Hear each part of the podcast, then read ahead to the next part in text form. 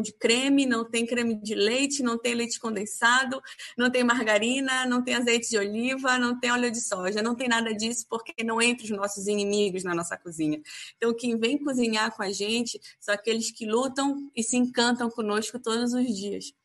E aí nós estivemos um dia no evento e nós participamos de um evento aqui, tinha uma quilombola que também teve com a gente na cozinha e ela estava com uma doma, que é a roupa de chefe, né? Aquela roupa branca.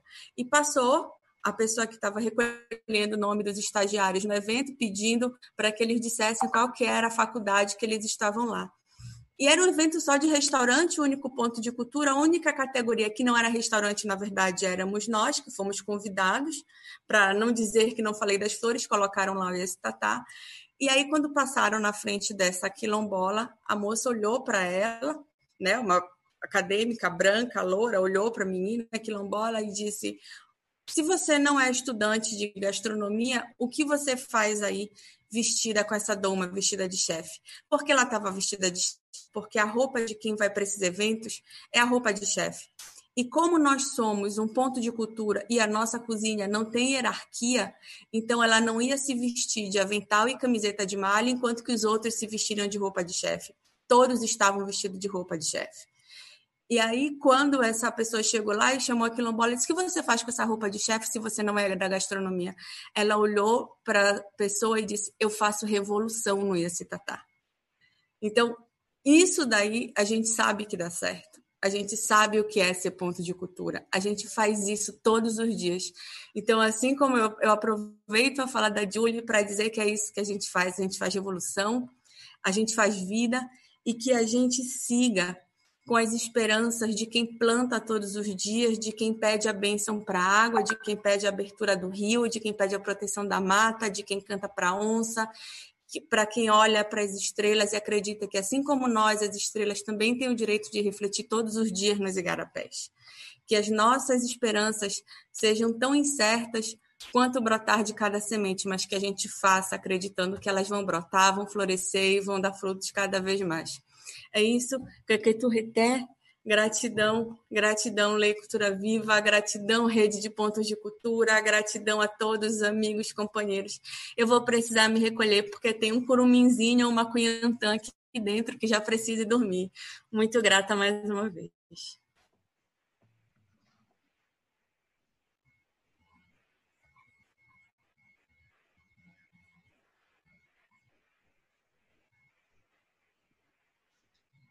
Gratidão, minha irmã Tainá Marajoara, muito obrigado. É, eu vou chamar aqui, a gente vai é, com, com essa fala linda de Tainá, a gente encerra aqui o, o segundo bloco, que é a Cultura Viva em Ação.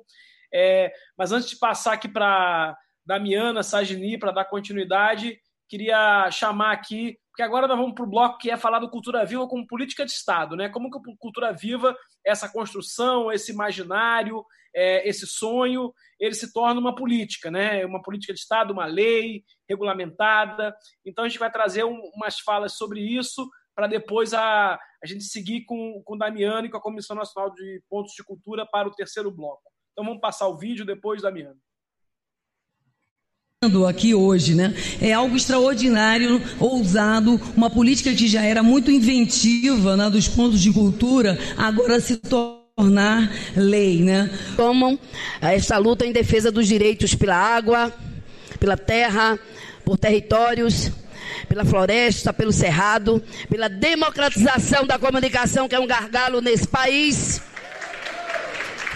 Que essa lei finalmente entrará em pleno vigor com a publicação da instrução normativa, ou seja, a regulamentação da lei 13.018 de 2014 que eu tive a felicidade de iniciar o processo como autora, mas também de reconhecer que a sua construção final foi com muitas mãos e mãos do movimento social. Grande celebração. Vamos melhorar o padrão da relação, estamos adotando novas regras, reconhecendo que vocês são uma parte importante da cultura brasileira. Tem outras tão importantes, mas vocês são uma parte importante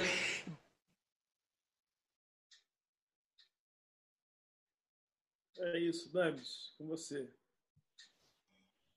Grata sou.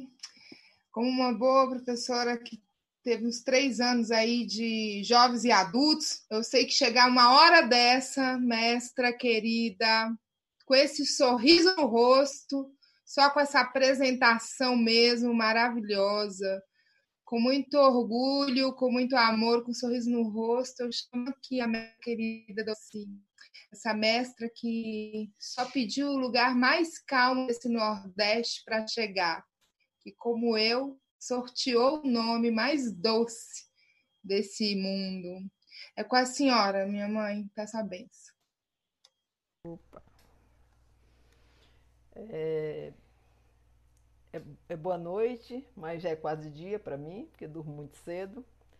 Mas, como, como caminhante, como caminheira, é, tem tempo para dormir e tempo para andar. Então, hoje é o tempo do andar. Né? E eu quero começar pedindo a bênção a pessoas que caminharam comigo por esse Brasil, que é Fatinha, que é Mestre Marquinho, que é Mestre Alcides, que é Marcelo das Histórias, que é coisas de velho, viu? Tem que anotar. Como é o nome daquele moço lá de cima? Márcio Belo. Márcio Belo, Márcio Belo, é verdade. Daraína, e Catarina, que foram companheiras de caminhada, e tantos outros. Né? Então, eu quero. É, e que carregamos na nossa, na, no nosso coração e nas nossas pernas essa ideia que nasceu lá em Lençóis com Lili e Márcio. Né? Foi uma ideia que eu conheci através de um edital com uma, uma amiga nossa comum, a Lígia, e eu fiquei pensando o que significava fazer, participar, né? porque eu sempre o, o, meu, o, o, espaço né, onde eu administro sempre quis ser independente de norma, de lei, de, de, de, disso e daquilo, mas depois eu entendi que não é bem assim a vida, que a vida caminha com a vida, né, com leis e com isso e com aquilo. E fomos nessa caminhada que eu encontrei o projeto é, da Ação Griot. Né? E ele dialogava com as coisas que nós dialogávamos, que é exatamente cuidar dos nossos velhos, embora eu não seja uma boa cuidadora de velhos, né? Mas acredito que é importante cuidar dessa ancestralidade, desse fazer, porque eu sou uma boa cuidadora de criança. Porque sou velha, gosto de criança, mas sei que para ser criança precisa ter velho ao lado, precisa ter avó, precisa ter avô, precisa ter contadores de história, né? E a ação Griot me deu essa dimensão né, de, da importância do velho, do saber, da nossa ancestralidade. Né? E foi aí que eu aprendi e me dispus a fazer uma caminhada pelo Brasil afora, encontrando com esses velhos e com esses novos, né? e com esses meninos como Alexandre, como, como Marcelo, que eram tudo pirralho, né? Damiana. Né? como Damiana, né? E conversar muito com essas pessoas e aprendi muito com esses jovens, porque é quem ensina velho. Diz que é velho que ensina jovem, mas é o jovem que ensina velho, porque eles têm uma dimensão do agora, que a gente tem sempre uma dimensão do ontem. Né? E quando você casa essas duas coisas, a ação griot está dentro. Né? E essa construção dessas caminhadas para cima e para baixo, pelo Brasil fora, eu que não gosto de andar, mas andei bastante, né, porque entendi que era minha missão levar essa, essa, esse diálogo, essa conversa. Né, de, e tinha uma coisa muito interessante nessa construção, pelo menos comigo e mestre Alcides, eu sou, sou mulher, sou negra, e aqui acolá põe um turbante na cabeça. Então, nesse. E caminhei para um Brasil onde a cultura é de branco. Né? Embora nós façamos o samba de roda, que os brancos adoram rebolar, embora nós façamos a ciranda, embora façamos o coco de roda, em, embora façamos o carimbó, né? mas é uma cultura de branco. Né? São os violinos, são as grandes salas, são as grandes. E, e essa conversa eu, eu, eu entrava e me debatia sempre o que é isso, né? Para que isso? Para que aquilo? E foi um aprendizado lindo, muito lindo. E era um aprendizado de, do nós, nós. Né? Hoje Jandira fez uma fala dizendo vocês, e eu gostaria que ela se ela dissesse nós, porque ela estava num lugar em que nós precisávamos entregar algo e só ela podia entrar, que era a lei Griot, que era a lei Cultura Viva. E hoje é a lei a lei essa, essa lei cantante, né, que é desse moço que passou a vida cantando. Né? Então, é, é, é um momento do nós. Embora nesses momentos a gente queira ser muito eu, mas eu acredito que esse é o momento do nós, do nós, como o Sério tanto, tanto professor, tanto caminhou buscando esse nós, né? dentro desse nó terrível que é a cultura do poder. Né? É um grande nó. Mas nós caminhamos e a Lei Griot me deu essa dimensão da importância de, de levar para dentro das escolas, para dentro, é, não, não levar no tempo do folclore, mas le, levar a qualquer momento essa pessoa que tem o seu saber para um espaço do saber formal. Né? Só que toda a nossa vida é dentro da informalidade.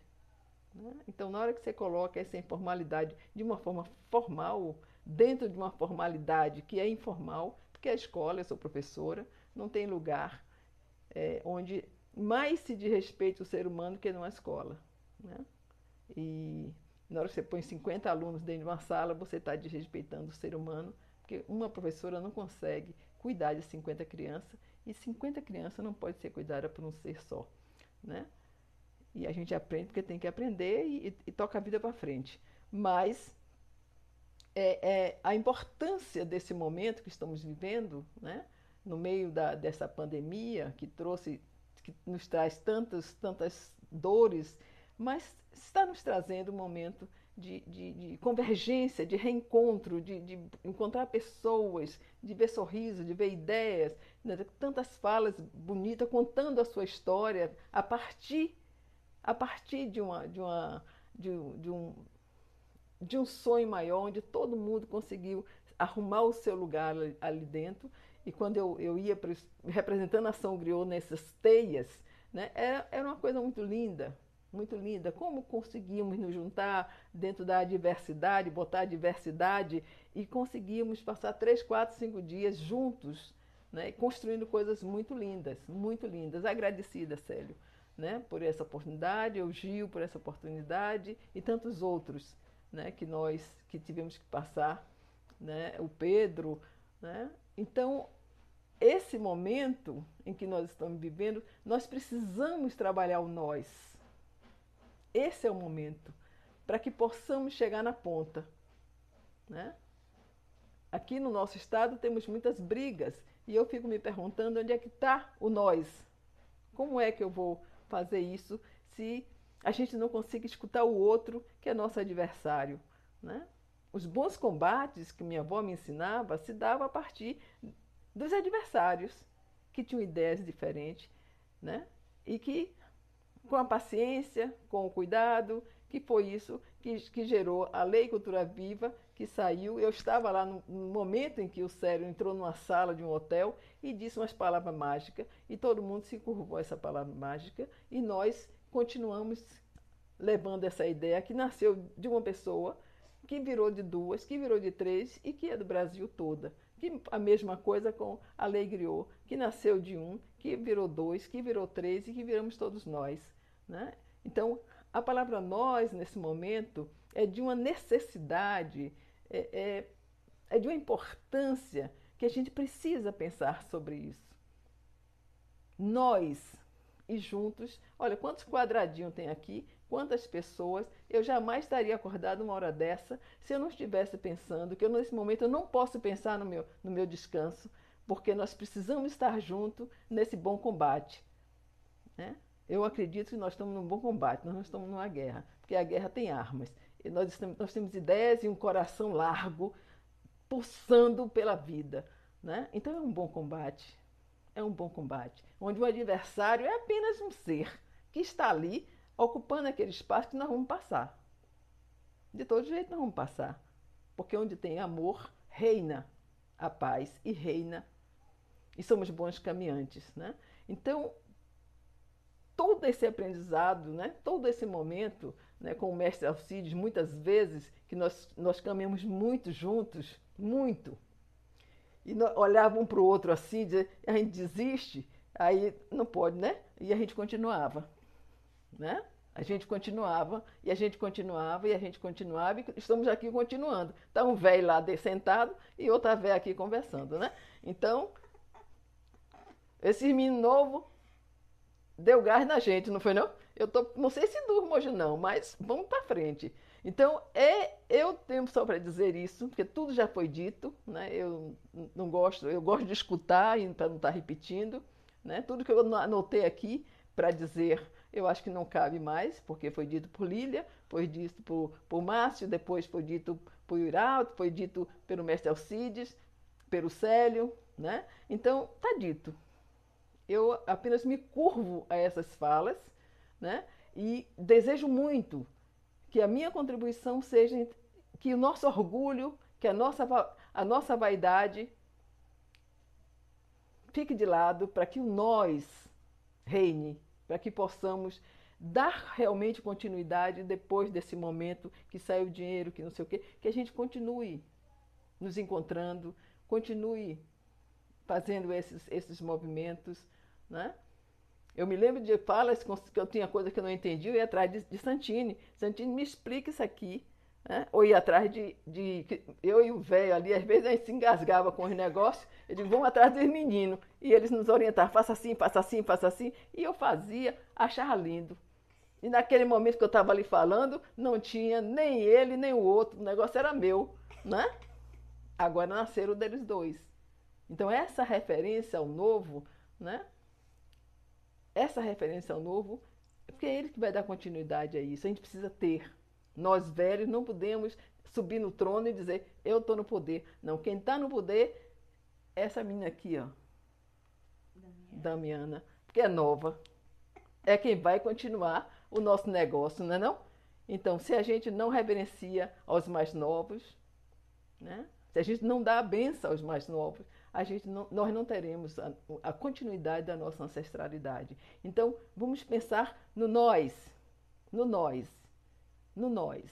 E que a nossa deputada, que em todos os momentos da, da Lei Cultura Viva, da Lei Griot, ela foi a criatura que pegou o papel e lhe botou dentro daquela casa grande, cheia de gente, que não escuta ninguém. Mas nós estávamos lá. Né? E foi um momento em que eu disse, pela primeira vez, eu estou vendo uma mulher, uma negra, vindo lá não sei de onde, mas não está perdida, sentada aqui conversando com esses homens de paletó e gravata que nós botamos no poder e que nós não podemos mais entrar porque eles são o poder. Mas nós estávamos lá. Isso quem facilitou foi todo esse momento da cultura viva, que alegriou, nasceu da cultura viva e que nós chegamos lá para conversar com essas pessoas e dizer o que nós queríamos e como nós queríamos. A nossa lei finalizou como nós queríamos como ela nasceu construída lá em Lençóis, onde eu nunca sabia, eu não gosto de lei, lei é apenas aquilo que me, me interessa. Mas eu sentei lá, eu, mestre Alcide, mestre Marquinho, Catarina, para construir uma lei e aprendi um monte de coisa que algumas coisas já esqueci, porque não, não vou ficar guardando isso. Você está no papel, não precisa mais guardar na cabeça, né? Mas foi um dos momentos mais importantes da minha vida. Quando nós construímos, aí tinha lá uns, uns, nomes, que a lei se divide assim, aí tem não sei o quê, não sei o quê. Menina, é coisa demais, mas foi bom. Foi bom. Passávamos semana lá sentados, discutindo, dentro de um quadradozinho assim, discutindo o que é que nós queríamos. A partir de conversas com os velhos da, da, das comunidades, nós íamos lá para representá-los. Cada um saindo do seu canto, deixando seus afazeres e fazendo isso. Então, somos nós Vamos começar a pensar a vida a partir de nós, que aí somos fortes. Somos fortes. Né? E a gente, às vezes, no nosso, no nosso lado de cá, a gente se individualiza muito. Eu sou, não. Eu sou nós. E esse nós precisa ser o resultado de eu sou. Mas quando eu estou aqui nessa roda, eu não penso que tenho que dormir, porque eu sou nós. E é isso que eu quero dizer para vocês. Sejamos nós, não eu sou. Que seremos muito mais fortes. Porque quando eu digo eu sou, porque eu sou nós. E a gestão precisa ser compartilhada, como está sendo essa roda. Só assim a gente consegue. Porque dizer que o homem é ruim é fácil, mas precisamos ser bons. Eu tive lá junto com Dilma, eu tive lá junto com aquela moça lá do Rio de Janeiro, que era, secre... que era ministra, não sei o nome dela mais, né? mas ela que foi a... quem estava lá sendo, que a gente estava acostumado com o Célio, estava acostumado com, com os, os, que antecederam a gente. Marta. Né? Hum? Marta. Sim, mas Marta foi depois dessa moça, da Ana, não sei de que, Ana de Holanda né? que a gente não conseguia falar com essas pessoas, porque essas pessoas tinham meio, meio que medo da gente. Né? Mas mesmo assim eu estava lá e, e, falamos com elas, porque nós éramos nós naquele momento. Então juntava um grupo e ninguém falava mais do que o outro. Sentava no cantinho, discutia um negócio e levava lá para falar com essas criaturas que não ouviam a gente. Mas nós estávamos lá falando. Por isso nós estamos aqui hoje. É porque recebemos muitos nãos. Nós vimos um trabalho construído e, ao, e, pra, e, e a terra, mas não desistimos. Isso porque somos nós. Agradecida a vocês que não se perderam na estrada e não permitiram que nós nos perdêssemos na estrada, nós que estamos aqui na ponta. Eu agradeço e contem sempre comigo a qualquer hora do dia ou da noite. Porque eu sou uma soldada de botina furada, porque eu não consigo tirar ela do pé. Por isso estamos vivos e sempre sorrindo e uma grande sonhadora. Agradecida aos meus ancestrais, aos meus, meus mestres que me guia, que me conduz, que me dá força nos momentos em que eu vou ficando mais velha, mais afracada, mas o importante da vida é a gente continuar buscando o nós e nunca o nó o nós. Porque nó só presta de cana. Porque a gente chupa até um nozinho, porque é bom. Quando tem dente. Quando não tem dente, dá para o menino do, do, lado. Roa aí devagarzinho, que também nó é gostoso. Né? Vocês, que, a moça aí que estava falando da gastronomia, sabe que nó de cana é bom danado. Não é não, Pedro? Pedro chupou muito nó de cana. Eu estava lá com ele quando ele estava lá chupando os nozinhos de cana. E não significa que não é doce. Não é?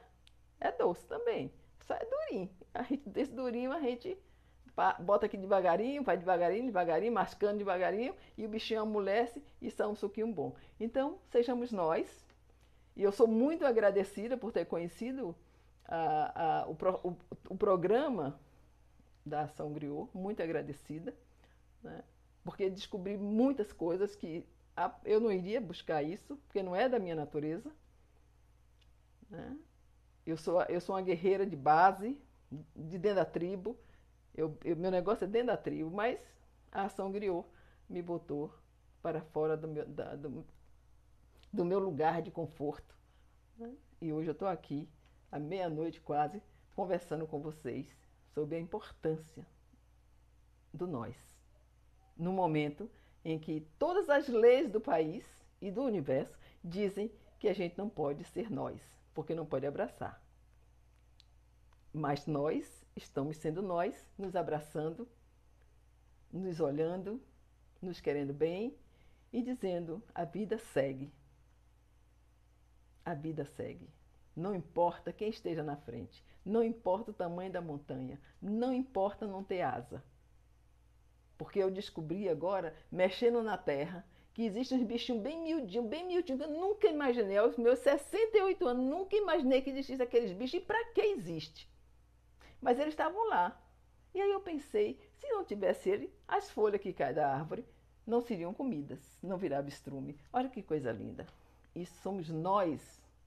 É um bichinho que a gente nunca imagina que ele existe, mas ele está ali comendo aquelas folhinhas que vai me dar um abacate maravilhoso. Então, sejamos nós para que o nosso abacate maravilhoso possa nos nutrir. Olha, tem um negócio caducando aqui. Não é tu não, né, Santini? É. Agradecida. Me apagaram todo, Penha. Apagaram não, você não tá aí ainda. Penha não mande.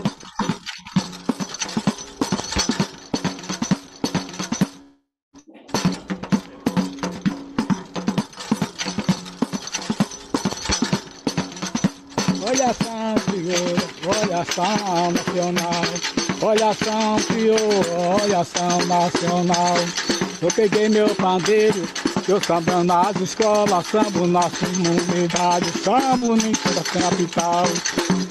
Olha a ação crioula, olha a ação crioula nacional. Olha a ação crioula, olha a ação crioula nacional. Eu peguei meu pandeiro, sambo nessas escolas, eu sambo na comunidade, eu sambo da capital. Olha a ação criou nacional, olha a ação criou nacional. Eu peguei meu pandeiro, tô samba nas escolas, sambo nas comunidades, sambo em toda a capital. Olha a ação criou nacional, olha a ação criou nacional. É a oportunidade da diversidade cultural brasileira estar interagindo uma, uma, com as outras através das pessoas que trazem esses conhecimentos dessas comunidades. E hoje a gente, nos nossos projetos, a gente tenta faz, dar continuidade a essa rede de conhecimento ancestral que veio da avó dela e passou para minha mãe, e passou para mim. Que você está reunindo os griots aprendizes, reunindo os mestres griots reunindo os educadores. Está sendo mais fácil para o educador que veio para esse encontro é, perceber mais é, o encanto, essa magia do que é a Sangriou. Se tivesse uma união, igual eu estou vendo aqui, talvez o mundo era outro. Essa união, essa umidade, é que para mim é o maior prazer. Eu estou cheio de alegria de eu ver vocês aqui no meio da comunidade. Parece que Deus está aqui nesse meio. E vai-se embora Cafungê. Adeus Calunga que é a Ingue a Juremeira que é a Ingue a Juremeira que é a Cambandure. E vai-se embora Cafungê. Adeus Calunga que é a Ige a juremeira que jawa Ige a juremeira que jawa cambandure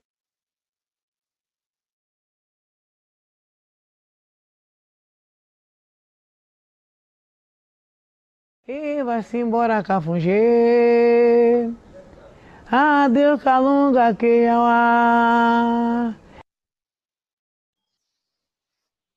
Coisa bonita. Mestra Doce, Doce, esse vídeo foi o fechamento de sua fala. Muito obrigada pela sua presença e pela hora também aqui ofertada. É, nessa honra e nessa, nessa alegria, a gente vai chamar Mãe Beth de Oxum, é, embaixadora das matrizes africanas no Brasil, que desde muito menina vi batendo pandeiro. Você lembra lá em São Paulo, a gente? Batendo pandeiro na madrugada. Isso. Coordenadora do Ponto Cultura de Umbigada realiza mais de 20 anos em Olinda a sambada de coco. Bem-vinda, mãe Beth. Obrigada pela sua presença e pela sua hora. Eita, que maravilha. Muito obrigada, boa noite a todos e a todas. E essas referências né, do programa Cultura Viva, a Ivana, a Jandira, a Célio. Célio, meu querido, que caminhada a gente fez, né? Ao longo desses quase 20 anos. E Jandira, essa parlamentar. Pô, Mojubá, Célio, Mojubá em Urubá é meu respeito. Pô, você é um cara assim fundamental não só no Cultura Viva, mas na rodada de chave da cabeça dessa cultura que que insistentemente a gente precisa dizer: vamos rodar essa chave. É, Ivana, essa professora de comunicação, né, de, de, de tecnologia, assim, que também pega a universidade de ponta cabeça. Jandira, com esse, essa, essa conduta do parlamento, né, mulher, né? E, e levando a bandeira da cultura, foi baterista, tem outra pegada, né? Não tem esse histórico comum desses parlamentares, com todo respeito ao nosso parlamento, mas que não nos representa. Então, Jandira, foda, viu? Então, assim, eu estou aqui muito emocionada. Nos, nos, no universo dos mestres, mestre, Dorci, também Mojubá, sua bênção, mestre Alcides, que contou a história do dinheiro, e Urubá também o dinheiro, diferente do que. Porque são várias histórias que são contadas, né? Para poder dar a dimensão do nosso povo, são muitas histórias. E, e no, no, nosso Urubá, na nossa é, cosmovisão de mundo, é, o dinheiro ele é, ele é amaldiçoado, porque ele quer comprar tudo. E nem tudo é vendável. A água não pode ser um produto, a terra não pode ser um produto. O vento, epa rei, olha a meção orum, olha a quedemulu, não pode ser um produto. E a gente tem que entender que o que está em xeque é isso, são os valores civilizatórios. É o modo de produção capitalista, né? Que acha que tudo tem que ser negociado numa mesa, né? com os ministros, com o presidente, ou tudo passa boiada que a gente precisa vender. E o resto que se foda. Os povos tradicionais se foda. Essa é a história. Quantos anos a gente está nessa luta, né, Célio? Né, Ivana? Né, mestre? Todos os companheiros, Marcelo, o Irá, Santini, meu querido, também Mojubá, todos, todos, mulheres diversas aí. Mojubá quer dizer meu respeito, porque a gente é essa rede de afinidade, de identidade com toda a diversidade, porque o Brasil é diverso. Agora tem que valorizar as matrizes e a cultura, pelo menos o dinheiro da cultura nunca dialogou com essas matrizes, dialogou com a cultura da elite. Sério, sempre denunciou isso nas suas falas e outras pessoas que estudam tudo isso. E a gente sabe disso. E a gente chegou para lacrar, para quebrar. Alessandra também, Mujubá, Alessandra, querida. Pô, tô aqui. Francamente, eu acho que nós somos de matriz africana. Quem colocou que isso é uma religião foi o colonizador branco lá atrás. Nós somos um povo que traz valores civilizatórios, que entende a natureza como sagrada. Ela é sagrada que a água é sagrada, que a terra é sagrada. Inclusive, o que a gente tem de mais profundo é a terra. Ela está doente, ela está convulsionando. O vírus é uma forma da terra chapar tudo. Porque os homens, principalmente homens, quem manda na macroeconomia do mundo são os homens brancos, héteros, ricos e supostamente poderosos, porque poderoso para a gente é Deus, né, Lodomar, é Tupã, esse universo das matrizes, se acham poderosos e se acham no direito de tratar o meio ambiente como eles tratam. As hidrelétricas, as mineradoras. O que, é que essas mineradoras fazem no nosso território e fazem na nossa terra que sugam os minérios, sugam toda a energia da terra e a terra fica doente, que a São Marcos fez no país. Então, gente, é, é, é a gente ressignificar. Eu estou muito feliz.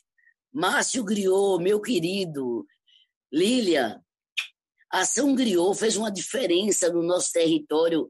Vocês não têm dimensão, a gente não tem como mensurar. A O, a O, a O, a O é uma referência que a gente dá quando a gente, os nossos passam para outro plano. Aô, dona Selma do Coco. Aô, meu pai Pombo Roxo. Aô, mãe Vanise de Xangô. Porque foi uma coisa que pegou os velhos.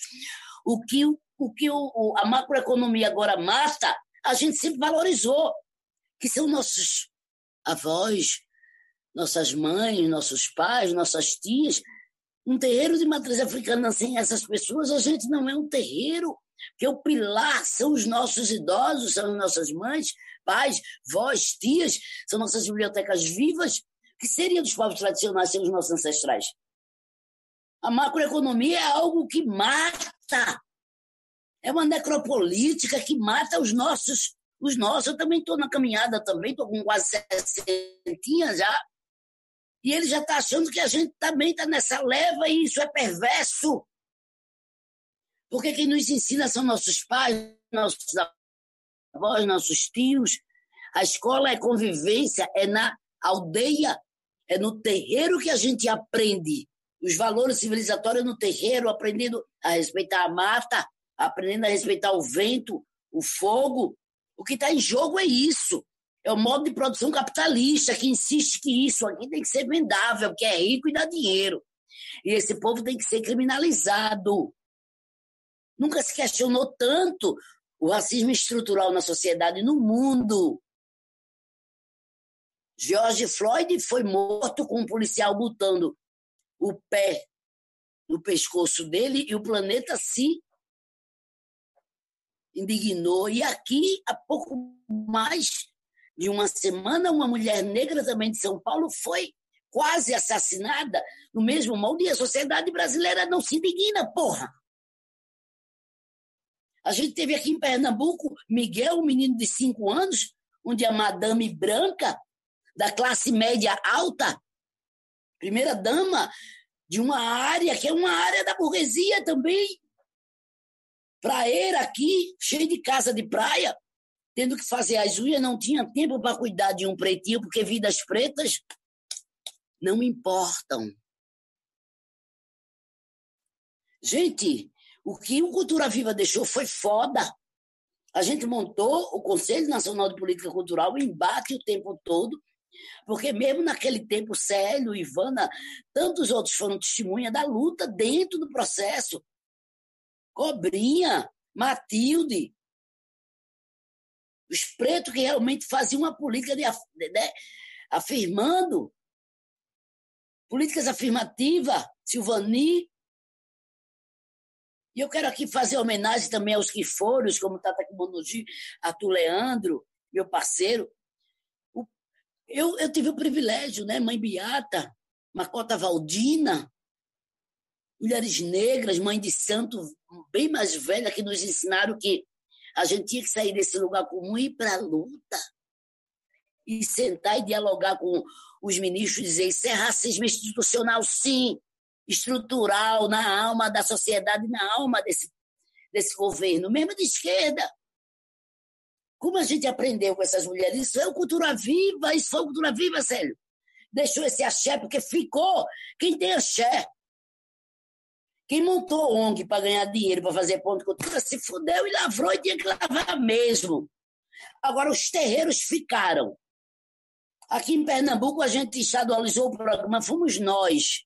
Nós que eu digo, a cadeia produtiva da cultura estadualizou o programa, a gente conseguiu, inclusive, botar no Fucultura, que depois caiu, que o gestor nunca, nunca quis entender esse processo, porque ele é muito revolucionário, ele era bonito na, no papel, mas na prática, porque tinha que, inclusive, enfrentar os órgãos de controle, porque a gente não pode compreender que um festival de música, é fazer um festival de música, é igual você fazer um, um hospital, você construir um hospital, e se a gente até agora, é, Jandira Fegali colocando para a gente a dificuldade, né, a disputa da narrativa no Ministério do Turismo para dizer que quem não tem CNPJ tem que ter dinheiro mesmo, porque nós não somos formais. E nós que eu estou dizendo é o Brasil. Da pirâmide para baixo não tem formalidade, inclusive, que é uma burocracia da porra. Imagina a cultura. E a gente tem que entender esse Brasil profundo que nós somos. Então, romper esse paradigma até hoje é um preço alto. E tem que ter gestor que compre essa briga, que entenda essa dimensão que eles não querem. Hoje eu sou representante do Conselho Estadual de Política Cultural aqui de Pernambuco, representando os Fundo Cultura. Foi uma luta. Aos 45 do segundo tempo eu cheguei, quando a gente estava, é, inclusive, tirando o conselho de um patamar que ele era um conselho biônico eleito no tempo da ditadura, em 1960 e pouco lá.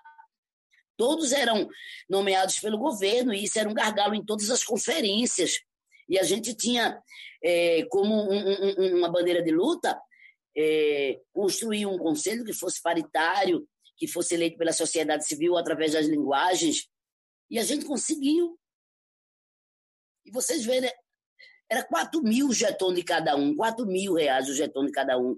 Agora, com o conselho eleito, paritário, né, com as linguagens pela sociedade civil, a gente não consegue 5 reais para pegar um busão de Olinda para Recife. E é disso que nós estamos falando, que ainda a luta é grande. A luta é grande para a gente entender a dimensão do que a gente está construindo nesse país. Aí vem essa pandemia, que nos revela algo assim, para a gente ressignificar muitas coisas, a companheira falou aí, da questão alimentar. Quando a gente perdeu, quando a gente foi expulsado da mata, sabe? E a gente teve que ocupar, o capitalismo nos expulsa, né? Para um modo de produção que é foda, para a gente viver nas caixas, e tirou a gente essa relação da gente plantar o que a gente come. Quando a gente passou a comprar o que está no, no, mercado, pasteurizado, plastificado, cheio de sódio, a gente se fudeu. O veneno está na mesa e a gente vai ter que fazer uma discussão de volta, porque sem terra, água e comunicação, a gente não, não é povo tradicional, não tem como sobreviver. A gente já dizia lá com a rede Mucamos, que também foi uma rede importantíssima, que passa lá da, da, da de, de Campinas, Casa de Cultura Tainã, Fazenda Roseiro e o Mundo, né? E vários. A gente tirou, eu me lembro muito que a gente tirou também 3 mil antenas, do jeito que tirou 3 bilhões agora do fundo que estava parado, 3 mil antenas. Antes, quem fazia é, o diálogo através das antenas era a igreja e o exército brasileiro. E a gente sabe? conseguiu colocar as antenas nos quilombos, nos terreiros e rodou uma chave pesada na cabeça da gente. A primeira internet, porque quem mora no beco, quem mora em morro, em alagado, a internet não chegava. Isso 12 anos atrás, porque a internet era da avenida, porque sempre o privilégio foi de quem tem dinheiro. Quem mora no, no beco, como eu moro, quem mora no morro, no alagado, os pretos, os afrodescendentes, e, é, e as empresas, o mercado sempre acha que não tem demanda, porque também não quer atender essa demanda, porque não é conveniente. E a gente rompeu o paradigma lá atrás, em 2008, eu com a minha filha no peito, tem vários vídeos aí, hoje ela está com 13 anos, a gente brigando.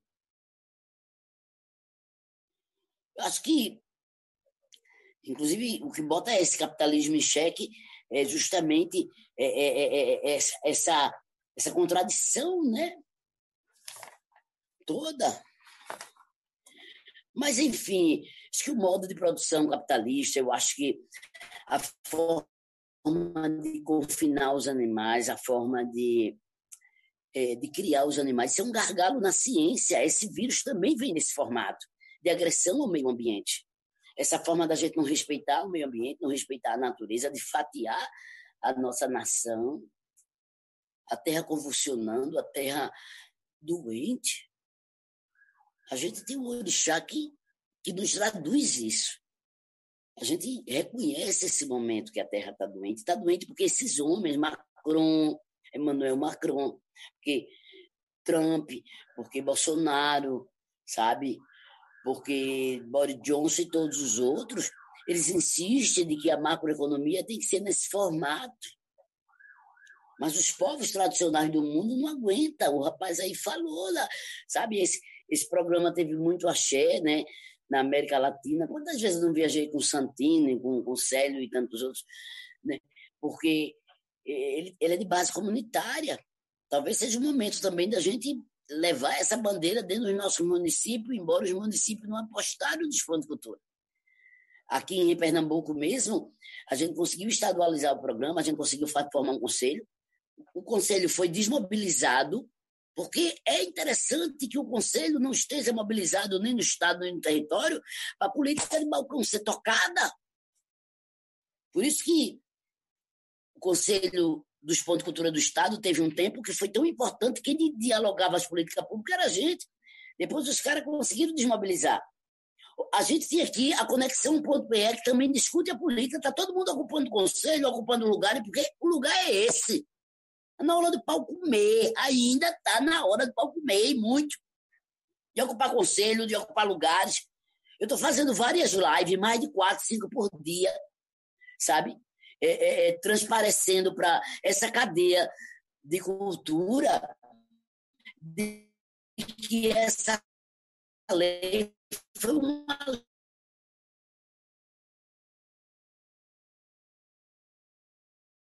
gente, foi todos esses agentes públicos que criou essa lei, os emparedados.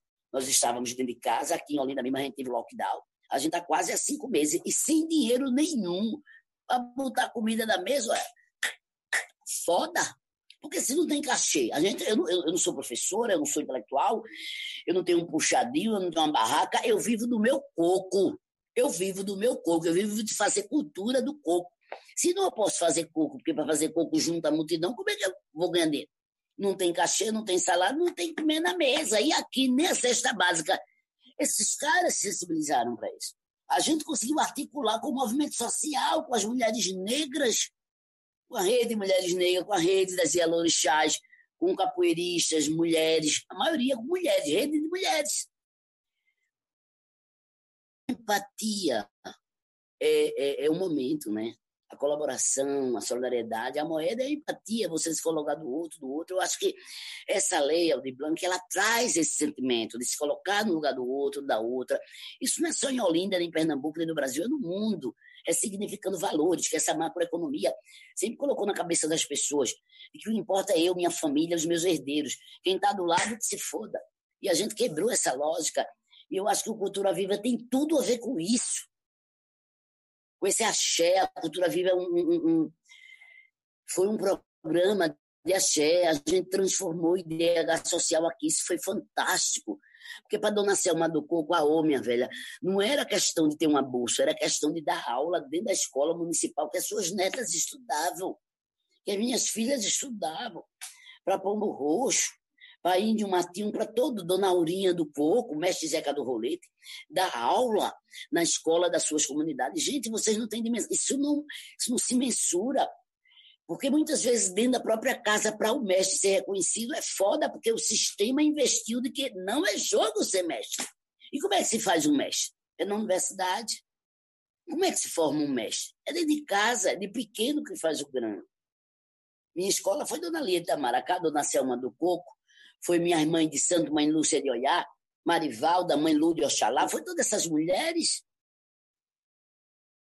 E a ação criou foi importante porque trouxe isso. Eu tinha divergência com, com, com, com o Márcio, não era Márcio? A gente, não, mas eu não vou me vestir assim como um griot tradicional, não, porque a, a, os griots da gente usa a, o torso, né, que, é, que é o ojá, tra, traz a guia.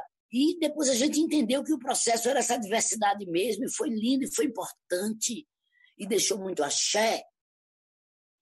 Enfim, o emergir da cultura agora não é só o recurso, embora eu acho que cada, cada artista, cada fazedor de cultura vai ter que sair do, do seu lugar, sabe? Partir para cima e cair para dentro mesmo sabe? Dizer que esse dinheiro não é do Bolsonaro, esse dinheiro não é do governador, esse dinheiro não é do prefeito, esse dinheiro não é do secretário de Cultura, esse dinheiro é nosso, são dos fazedores de cultura, dos artistas, e a gente vai ter que dizer como é que ele vai ser executado. A gente vai ter que sair desse lugar comum e vai dizer, e vai ser uma máquina assim, uma chefe dizendo, bora, levanta e bota essa porra para cima.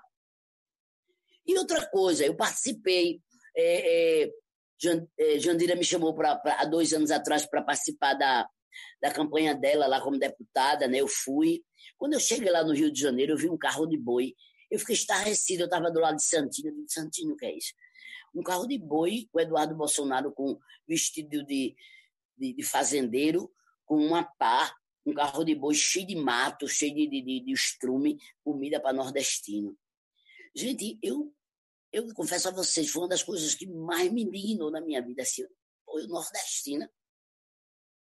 Beleza, a gente fez a nossa caminhada, que era elas, né? ele não, né? Caminhada das mulheres, que a mídia invisibilizou. Foi uma das lutas mais lindas, mais potentes desse país. Enfim, quando eu volto para Olinda, que é a minha casa, eu vejo o mesmo carro aqui na comunidade com o prefeito, um prefeito evangélico. Você lembra, Célio, quantas vezes eu sentei com você dizendo que a não democratização, a não regulamentação da mídia ia deixar esse país fundamentalista? Quantas vezes eu não sentei com você em diversos debates e dizendo que, em nome da governança, colocar a TV aberta e as rádios abertas desse país na, no colo de Eduardo Cunha e da bancada evangélica. Ia fazer essa merda que fez o país ia fazer um, um, presidente fundamentalista. A gente não achava que ia ser tão absurdo. né? Ia ser tão tosco um presidente, né? Tão, tão neofascista. Poderia ser um pastor do, do, do baixo clero meio comum, mas não alinhado a tão perversamente o que ele é. Mas a gente denunciava e com certeza eu vi muitas muitas muitas é, é, é análises né, de conjuntura, mas para mim sempre falei isso em nome da governança, né? Um, é, um, é uma política de coalizão, beleza. Agora, em nome da governança, deixar a mídia aberta desse país na banca, no, no colo da bancada evangélica, a gente se fudeu, pô, os povos tradicionais. A gente passou 16 anos para ter um direito de resposta da Rádio Record, de 2003 até o ano passado, 16 anos. A gente quase foi tolhido de fazer uma obrigação, que é uma coisa milenar que a gente faz, por conta do racismo estrutural nessa sociedade. Foi o Ministério Público de Porto Alegre que colocou isso no Supremo. Mas não questionou que os árabes e os judeus recebem nos seus países as carnes, todas as carnes preparadas de uma forma sacra. Porque preto é macumba, agora judeu e árabe pode, pode. Agora preto é macumba. Vá se fuder, porra! Racismo está impregnado e a gente tem que ainda muito. O trabalho é muito. Isso saiu ano passado, em agosto do ano passado, minha gente. Como é que pode um negócio desse? Os povos de matriz africana agora, a gente está emparedado. Está rodando uma chave na minha cabeça, inclusive eu estou conversando com o Santino e com outros pares, porque eu não aguento mais. Lula estava preso, a gente fez o Festival Lula Livre, que era o festival que falava da liberdade. E eu fui falar em nome da liberdade de Lula, mas da liberdade dos povos tradicionais desse país, inclusive dos povos de terreiro. Eu fui, mais uma vez, é, é, é, responder processo, porque os pastores me processaram dentro da Assembleia Legislativa de Pernambuco. E se não fosse a esquerda, PCdoB, PT, PSOL, a galera, que eu sou uma figura, né, que eu tenho uma base da esquerda, não é nenhum partido especificamente. Essa galera me protegeu, porque os pastores queriam me fuder, porque eu estou falando dessa aliança nefasta do partido, né, do, do, do, do Estado com a igreja, ó, para criminalizar nossa prática, para estimular que nos territórios nós, nós sejamos apedrejados. Quantos terreiros não estão sendo apedrejados no país, inclusive no Rio de Janeiro? Enfim, o ponto de cultura levantou essa bandeira dos terreiros, das aldeias indígenas, dos quilombos. Eu acho que foi a coisa mais revolucionária que aconteceu. E esse axé ele persiste. Aqui, todo mundo que era terreiro continua.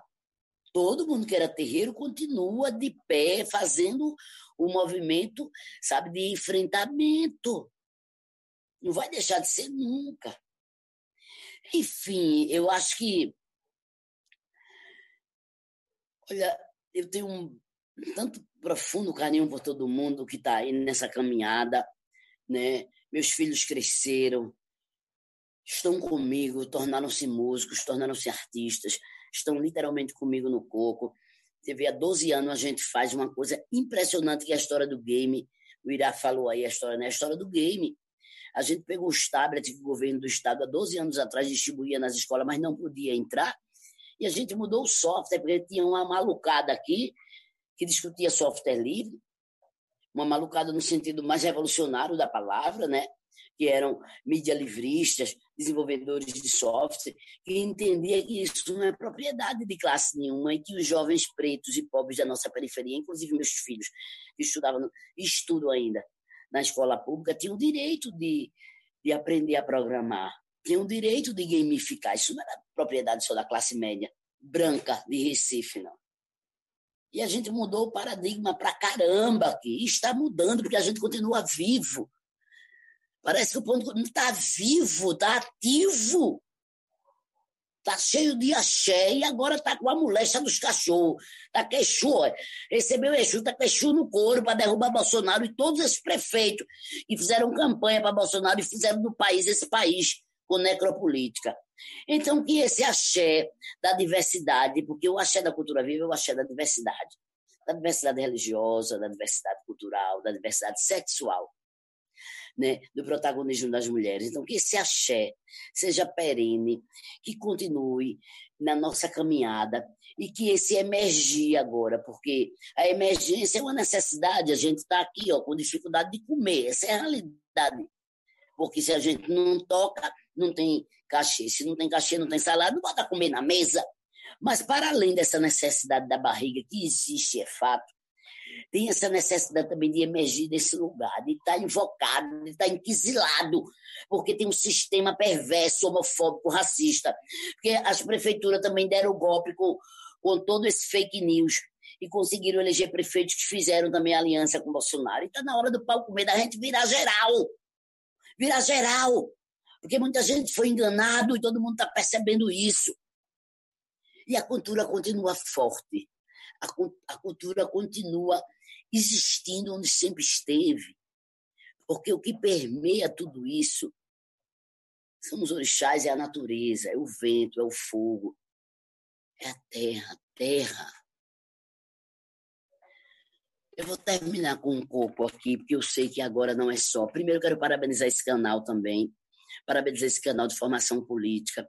A gente não sabia como ia se dar, mas deu de forma muito, muito plural, muito diversa. Esse canal de formação política é importantíssimo. A galera da comissão que estava apática, porque a gente. Galera esperando, esperando, e não é esperar, é ativar. E aqui, ó, ativa o processo. Então, muito axé a esse canal, muito axé a essa rede, muito axé esses territórios, que parece, inclusive, como é que a gente faz? Gente, a gente está fazendo. Então, também tem isso, né? Como é que a gente faz para ativar os pontos de cultura? O ponto de cultura está existindo, isso aqui é um ponto de cultura, pô. Cresceu um bocado de jovem que tinha dois anos, três anos, tá tudo moça, mulher, homem, e tudo virado na porra, velho. Entendendo que a gente viveu um momento neofascista agora, porque as mídias foram vendidas. Grana pra caralho, entendeu? Vendida, vendida, vendida, toque de caixa para bancada evangélica e tornou esse país. Porque do, do, do meio da pirâmide para baixo não é brinquedo, não. Proselitismo religioso pesado. Agora a gente também entendeu esse processo e está na hora do palco de virar esse jogo, porque é muito efêmero, não tem raiz. É diferente de, de, de outros contextos mundiais, né? Da religiosidade mundial. Não é isso. É uma coisa oportunista, é um projeto oportunista, né? fascista. Não tem fundamento. Enfim, nós temos fundamento. Os povos tradicionais, ribeirinhos, caiçara, pescadores, quilombolas, indígenas, povo de terreiro tem fundamento, tem axé e tem força nesse país. E é por isso que a gente está muito bem vivo, obrigado, está todo mundo muito ativo. Eles não derrubam a gente, eles não conseguem derrubar, porque a gente tem Exu, tem Ogum, tem Odé, a gente tem as mães da gente, as Iabás, Oraiê, Oxum. O companheiro ali falou da água. Quantos itãs eu não contei ao longo desses quase 20 anos? Itãs são histórias de ressignificação com as mulheres negras, como Yansan, como Oxum, como Obá, como Nanã, como minha mãe Emanjá. Os pastores daqui de Recife pegam dinheiro público, erário público, chamaram para satanizar Iemanjá aqui na Praia de Boa Viagem. A gente denunciou no Ministério Público. Isso passou anos. Sabe o que aconteceu? Foi engavetado, porque o próprio sistema começou a pressionar o Ministério Público de um só procurador que acolheu, dos oito que tinha só um, ficou quietinho porque tem como, tá muita pressão. Então tá na hora do pau comer, tá na hora de virar esse jogo. Inclusive a gente vai ter eleição aí, a Alessandra, né, tá vindo aí prefeita e outras e outras. Eu tô com vontade de pegar os dois pés e empurrar a porta aqui de Olinda, empurrar os dois pés e trazer a galera preta, trazer, trazer as mulheres lésbicas, trazer os homens, trazer os gays, a sapatona, trazer meus amigos, meus irmãos, meus filhos, sabe? Trazer todo mundo indignado com essa representação aí, que não nos diz nada, que não representa o nosso povo, a diversidade. Chega de crente, terreiros presente. Vamos embora, galera. E não é só o parlamento também que representa a gente, não. As redes, os territórios, outra coisa, onde é o território. Nós somos uma comissão nacional, nós somos ponto de cultura do, do país, mas a parada é no território, é no território que a gente se cria, é no território que a gente convive, vive, convive, enfrenta, enfrenta o racismo, a homofobia, sabe? enfrenta todas as mazelas e ressignifica culturalmente. A gente tem que entender que a cidade quem faz é a gente, não é o prefeito, não é o secretário. Quem faz a cidade somos nós, o povo da cidade. No dia 19 de março, quando milho ele vem, na tenda do Oxóssi tem coco de quebra também. Na casa do Iatogum, seu conheço vem chegando por debaixo do chapéu.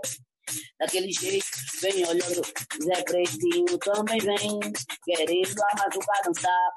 Hoje o mestre, quando chega, o corpo vai vadiar.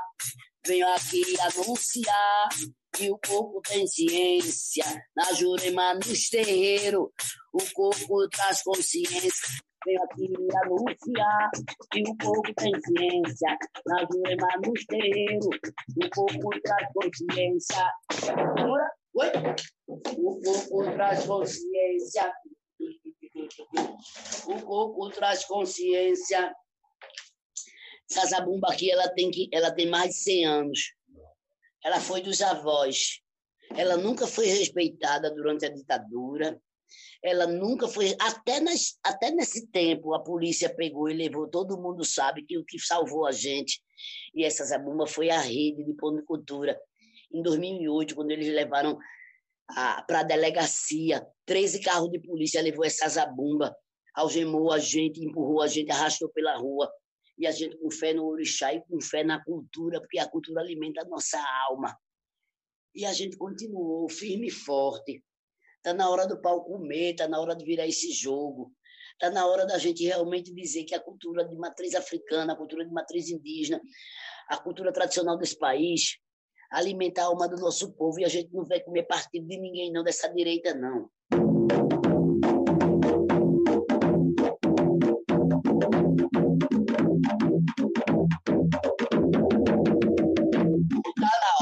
Tá na hora do palpite. Tá na hora do palpite. Tá na hora do povo preto ser respeitado. Tá na hora do palpite. O povo de terreiro ser protagonizado. Tá na hora do palpite. Pra aparecer na televisão. Tá na hora do palpite. Pra derrubar as concessões. Tá na hora do palpite. Chegou os pontos de cultura. Tá na hora do palpite. Pra fuder com a estrutura. Tá na hora do palpite. Trazendo arte insurgente. Fazendo a cabeça da gente. Tá na hora Vem chegando as eleições. Tá na hora Sou mais a participação. Tá na hora E os pastores como representação. Tá na hora Tá na hora do palpite.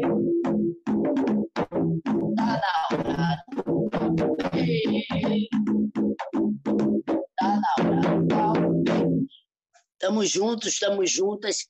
É o momento da empatia, de se colocar no lugar do outro, se colocar no lugar da outra, da colaboração, da solidariedade. É o momento que a pandemia botou todo mundo dentro de casa, mas essa rede, a, a nossa rede Cultura Viva é uma rede que a gente já, já dialoga há mais de, de, de, de 15 anos. E eu acho que eu acho que é o momento da gente cada vez mais entender que é a luta, é a luta pelos valores civilizatórios do, dos povos tradicionais desse país. Muito axé, axé a todos, axé a todas, a esse grande terreiro cultural que é o Cultura Viva no Brasil. Mujubá, meus respeito a todos da nossa rede. Xé. Gratidão.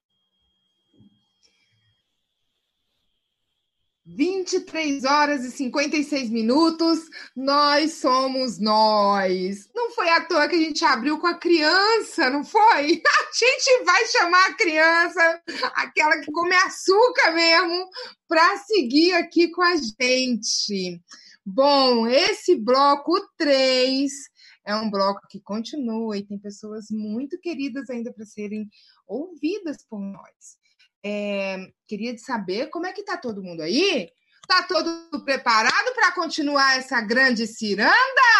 Vamos animar! Damiana, na cadeira. eu acho que tem muita gente aqui fazendo um esforço enorme para ficar acordado. É muito compromisso com cultura viva a gente está aqui até essa hora. Que bom ver você, Pedro! Todo mundo preparado? Gente, não precisa ter tanto compromisso assim, né? A gente pode terminar na hora, mas Pedro, Agora, Pedro, deixa eu dar um alô para Pedro aí, Pedro. Oi, Essa figura maravilhosa, beijo, importante, querido. que eu amo de paixão. Seja sempre bem-vindo, Olinda, você é maravilhoso. Muitas saudades. Beijo, saudade tua também. Queridos, pensar o campo normativo e jurídico voltado à cultura viva, em especial às normas e leis cujo o público prioritário é o público de base comunitária, ele demanda mesmo um desejo maior de abertura por aqueles que tecem juridicamente as leis, mas também a implementação. Não seria à toa agora que nesse próximo bloco a gente encontra pessoas especiais que tiveram desde o início é, nessa tessitura. A gente vai chamar então agora para falar Hipólito Lucênia Sueli Melo, queridos companheiros da Comissão Nacional de Pontos de Cultura. A Sueli, em especial, abre aí essa fala, é gestora e produtora cultural, é integrante da Comissão Estadual dos Pontos de Cultura da Bahia. Salve, Sueli, sua linda! A palavra Obrigada, é tua, minha querida. Obrigada. Boa noite, boa noite a todos. É, na verdade, um prazer estar nesta, nesta festa, comemorando coisas tão importantes e tão básicas na vida de quem faz cultura no nosso país. Eu quero começar minha fala é, pedindo a bênção aos meus ancestrais, agradecendo a eles por tudo que me deram, pois é, sem eles eu não estaria aqui. Como sou uma mulher de matriz africana, quero tomar a bênção aos meus mais velhos, aos meus iguais e cumprimentar com maior carinho os meus mais novos, viu, Damiana? Pois será deles a responsabilidade de seguir neste caminho. É, quero cumprimentar a mesa toda, principalmente na presença de Santini e Damiana, que são os mediadores dessa data festiva. É, quero deixar também aqui registrado meu carinho e respeito a todos aqueles que compõem a imensa rede de pontos de cultura, dos pontos de cultura da Bahia e da Comissão Estadual dos Pontos de Cultura, nas presenças de Mestre Lula, que é meu mentor cultural e sempre será, Antenor Júnior, que é um amigo e parceiro, Janete Lainha, que eu tenho a ousadia de chamar de Janetinha, embora tenha quase 1,80m, é, Angélica, Graça, Fungência, Leto Nicolau, Rosa Griot e Sabine Dita, Toquinha Cruz e Danilo Mouro, Danilo Moura, entre tantos outros, que são meus parceiros e que já estavam nessa estrada cultural quando eu cheguei. São meus ícones a quem eu agradeço a parceria, o cuidado e o carinho nessa caminhada. A Comissão Estadual dos Pontos de Cultura, ela começou aqui na Bahia em 2008. Em 2014, na TEIA aqui de Salvador, nós já estávamos propondo no regimento interno da comissão uma reunião virtual. Parecia até já uma premonição do que nós estaríamos vivendo. É, aqui na Bahia, a Secretaria de Cultura passou a ser independente é, no governo de Jacques Wagner, sendo nosso primeiro secretário o Márcio Meirelles. Depois passamos pelo professor Albino Rubim, que foi até 2014, Jorge Portugal, de 2015 a 17, e de 17 até hoje estamos com a presidência, com a condução, na verdade, né, de Arani Santana, que é uma mulher preta e valente, que eu tenho um carinho imenso e que cumprimento também aqui. Os pontos aqui da Bahia estão ligados a três editais prioritariamente. de 2005, o de 2008 e de 2014. E o trabalho da comissão estadual está principalmente nos editais de 2014, aonde nós fizemos um acompanhamento diário, criamos inclusive um GT de ajuda aos pontos, com o objetivo de auxiliá-los nas prestações de, de, contas e nas diligências. Nós somos, sem dúvida nenhuma, uma instância de representatividade da sociedade cultural da Bahia. E estamos também nessa representatividade agora, neste momento difícil, que é a implantação da Lei Aldir Blanc nos nossos municípios. Nós somos um estado gigantesco, 417 municípios é muita coisa. Nós é, pautamos pela orientação tanto de grandes municípios como Ilhéus, através do ponto de cultura que temos lá, e também de municípios menores, como Boquira, sempre através dos pontos de cultura, que nos procuram, que tiram suas dúvidas, que pedem orientação e, independente do município, o importante de se ressaltar nesse dia tão especial é a confiança dos ponteiros e ponteiras na comissão estadual e no trabalho e na militância que nós desenvolvemos aqui no nosso estado. A Lei Cultura Viva do Estado ainda está no nosso forno, digamos assim.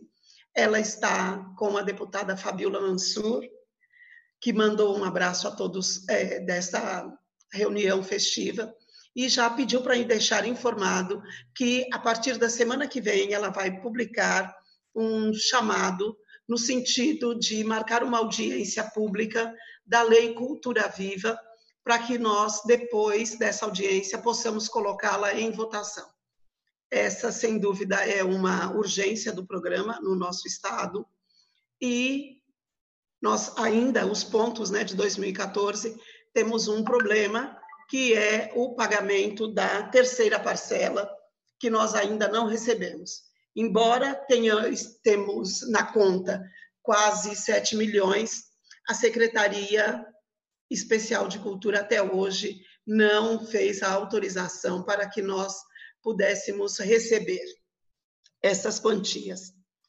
E o que nós temos hoje em relação à cultura viva? toda uma trajetória.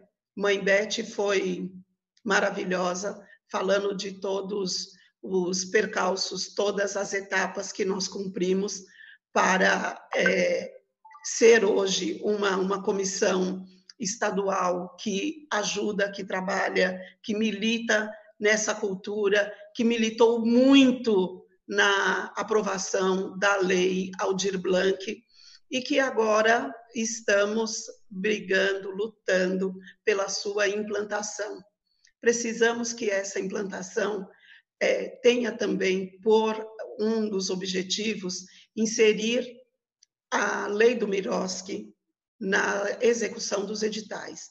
Nós, que somos Pontos de Cultura de 2014, executamos os nossos projetos com prestação de contas, com base no Miroski, e isso facilitou demais, demais a nossa vida. É uma prestação de contas que tem por base o objeto e não única e exclusivamente o extrato bancário porque fazer cultura não pode se assemelhar a ser um, um contador ou uma pessoa ligada à, à parte contábil. A cultura não é feita somente disso. A cultura tem muito mais do que simplesmente um extrato para entregar. Nós cuidamos de pessoas, nós cuidamos de, de almas, nós tratamos feridas das nossas comunidades e eu costumo dizer que nós nascemos nas comunidades e depois nos tornamos ponto de cultura. Eu não conheço nenhum ponto de cultura que primeiro foi criado no papel para depois participar do edital. Primeiro, nós labutamos muito nas nossas comunidades, nós brigamos demais por aqueles que nós amamos e conseguimos uma capilaridade gigantesca porque estamos nos 27 estados e temos a, a condição hoje de auxiliar a, os nossos pontos de cultura, aos municípios que estão nessa batalha para o, a implantação da lei é, Aldir Blanc. Quero também falar aqui das dificuldades que nós enfrentamos com a, a trajetória da comissão estadual, da comissão nacional, porque a estrada não é fácil, a estrada não foi fácil, a militância não é uma coisa é, que a gente consiga abandonar, é meio que um vírus, é uma contaminação maravilhosa que nos leva a percorrer diversos caminhos, mas que com certeza nos traz é, a certeza de que a caminhada vale a pena. Nós temos pessoas que aprendemos a amar, a admirar, que interferem sim na nossa vida, que nos trazem alento, carinho, emoção e toda uma sorte de coisas que nós aprendemos a carregar pela vida toda. Então, é, Mestre Lula diz uma coisa que é muito linda: uma vez ponto, ponto a vida toda. Não, não existe ex-ponto de cultura. Nós somos exatamente aquilo que nós sempre desejamos: pessoas, coletivos que se reúnem para o bem maior da sua comunidade.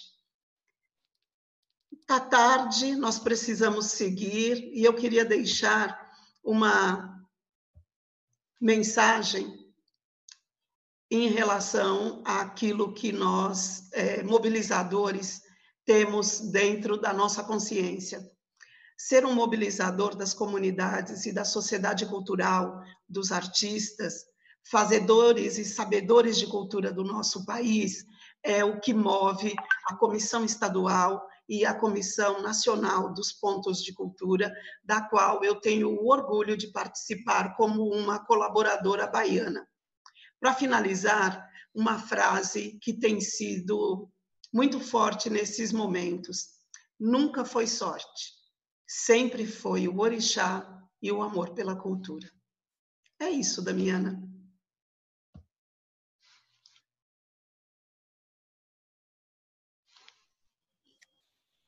e respiro na alma. É um respiro na alma. E quem disse que o tempo é o tempo, não é? Não é? Com você, querido, muito obrigada, Sueli.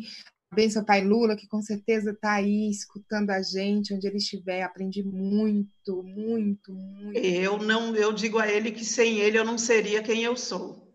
Tudo o que eu sei de cultura, meus medos, minhas inseguranças, meu nervoso. Pai Lula, pai Lula, pai Lula. Todos nós, todos nós. Hipólito, querido, jornalista, professor universitário, está aqui trazendo cinema, essa imagem que encanta. Seja bem-vindo com a sua fala e obrigada pelo seu amor e paciência, Hipólito Lucena. Ah, boa, boa noite, Damiana, boa noite a todos. Aproveito para saudar a, a mesa e, e, essa live, esse, essa a juntada de pessoas na pessoa da Mestra Dossi, porque tem um carinho enorme, ela bem sabe disso, minha companheira conterrânea de espaço territorialidade aqui da Paraíba do Norte, aqui para cima. Então, assim, eu pegar, eu, tinha pensado umas coisas para falar, mas eu fazer um estado para não ser repetitivo. Primeiro, me acosta tudo que foi falado aí, e naturalmente é, a gente bem compreende isso. Mas o recorte, eu acho que a gente pode fazer agora é um recorte de tempo da minha usou a palavra tempo, eu acho que é o mote para que a gente trabalhe. Então, é, é um tempo e, justi, aplique-se, aplique-se, justifique-se, é, signifique a nossa função quanto Comissão Nacional de Pontos Cultura. Então, é um tempo de memória de tudo que foi dito aqui, das lembranças do passado, da caminhada que foi percorrida né, por todos, é, com tantos exemplos aqui que foram citados já pelos que me antecederam, e é um tempo que é um tempo de agora, que é a nossa função agora, junto à Comissão Nacional de Ponto de Cultura, assim, nossa função, porque estou me determinando para isso, junto com mais um grupo de um monte de gente, é da gente estreitar com essas possibilidades a nossa comunicação, reativar, reanimá-lo, é, criar de fato um, é, proximidade entre os elos, né? o, que nos, o que nos aproxima mais, quanto ação, quanto ponto de cultura, quanto cultura viva, quanto a ideia de cultura viva é muito mais do que a lei, muito mais do que o programa mas a ideia de cultura viva, que é essa ideia de resistir, de construir, de entender a capilaridade é, é, nessa base que nós tanto precisamos para dar sustentabilidade ao que nós pensamos e acreditamos. É, é, bem, é bem fato que nós tivemos o. Também foi dito aqui anteriormente, eu acho que a própria Damiana falou no início, relembrando aquela célebre fala do Gilberto Gil, quando diz que o programa Cultura Viva veio nessa ideia do doin, né, da massagem no tecido social. É, de fato, nós, nós tivemos esse, esse, essa massagem, essa construção, mas é que ela esteve aí por um, por um período aí muito é, árida, né? Dizer, sem, sem estar alimentada, né? sem, enfim, pelos mais diversos motivos. E agora, com a Lei Aldir Blanc, nós temos essa oportunidade de essa, essa adubação, essa irrigação desse processo que nos faz, de novo, somada a todo o contexto da, que a gente tem vivido aí socialmente falando, a partir da pandemia. Então, isso tudo somado vem nos trazer agora um fôlego para que a gente possa nos aproximar novamente. Então, a partir desses pressupostos aí, a gente tem a ideia de que vamos estar trabalhando muito, uh, pelo menos vou me dedicar mais, já tenho feito isso de certa forma, mais atenção junto à Comissão Nacional do Esporte e Cultura para criar instrumentos e mecanismos para que a gente possa dialogar mais, que a gente possamos estar mais próximo, para que possamos criar, de fato, um bolsão de resgate dessas tradições, dessas memórias, dessas histórias, através das redes sociais. Hoje, nós colocamos o nosso canal do YouTube, da, do Cultura Viva. Então, peço a todos que possam estar acompanhando, que possam estar lá, se inscrever, acompanha as ações. Nós vamos estar colhendo materiais de tudo que foi produzido, né? e para que criar um espaço de memória para que a gente possa ter um, banco, de fato, de, memória visual, audiovisual, para isso. E, ao mesmo tempo, já pensar aqui na, na necessária e emergente também ideia de que a gente tem que partir de uma forma, eu penso assim, muito rápida também, não pode demorar muito, a, a essa perspectiva, essa condição que a pandemia nos trouxe, de usar a, a virtualidade, nesse campo imaginário da virtualidade, para que a gente possa realizar o que, o que nos impediu de fazer, por sinal, os nossos encontros, as nossas teias, os nossos fóruns, para que essa comissão, voltar de novo para aquela ideia inicial do tema motriz da minha fala aqui, que é de tempo, a gente possa renovar essa comissão, que tantas outras pessoas possam vir somar. Nós estamos falando o tempo todo de memória, mas temos muito para construir para frente. Se esse programa quiser, de fato, se essa história se quiser é, se fortalecer, se perpetuar como uma ação longínqua, precisamos renovar. E renovar, eu quero trazer as pessoas com que, por mim, passaram da minha ação quanto ponto de cultura, que passam cotidianamente. Eu vivo rodando o Brasil de dentro através da, das produções audiovisuais, do cinema, com os festivais, produzo, promovo e produzo festivais no interior do Brasil todo. Estou o tempo todo mexendo, articulando, e muita gente querendo chegar para a gente se somar. Então, é esse povo que vai vir, junto com as nossas experiências, haver essa transação, transição, ali, melhor dizendo, a gente criar essa, essa, naturalmente, entender todas as idiosincrasias que nos separam, que nos aproximam ao mesmo tempo, o amálgama dessas ideias, juntar tudo isso, fazer essa fusão e a gente poder criar uma, uma liga sólida que nos permita ter um futuro também muito mais amplo, inclusive para além do campo da cultura, que nós pensamos assim, e creio que todos também devem imaginar, para o campo da ideia de transformar esse país, retomar esse país para uma linha de crescimento e de ordenamento que possa ter as pessoas, o meio ambiente e o conjunto desse, disso como mola propulsora para qualquer ação é, que se pense em desenvolvimento, de sustentabilidade de ação nesse sentido. Em respeito a todos os outros, peço desculpas se falei um pouquinho a mais. Então, é isso aí. Muito obrigado pela atenção.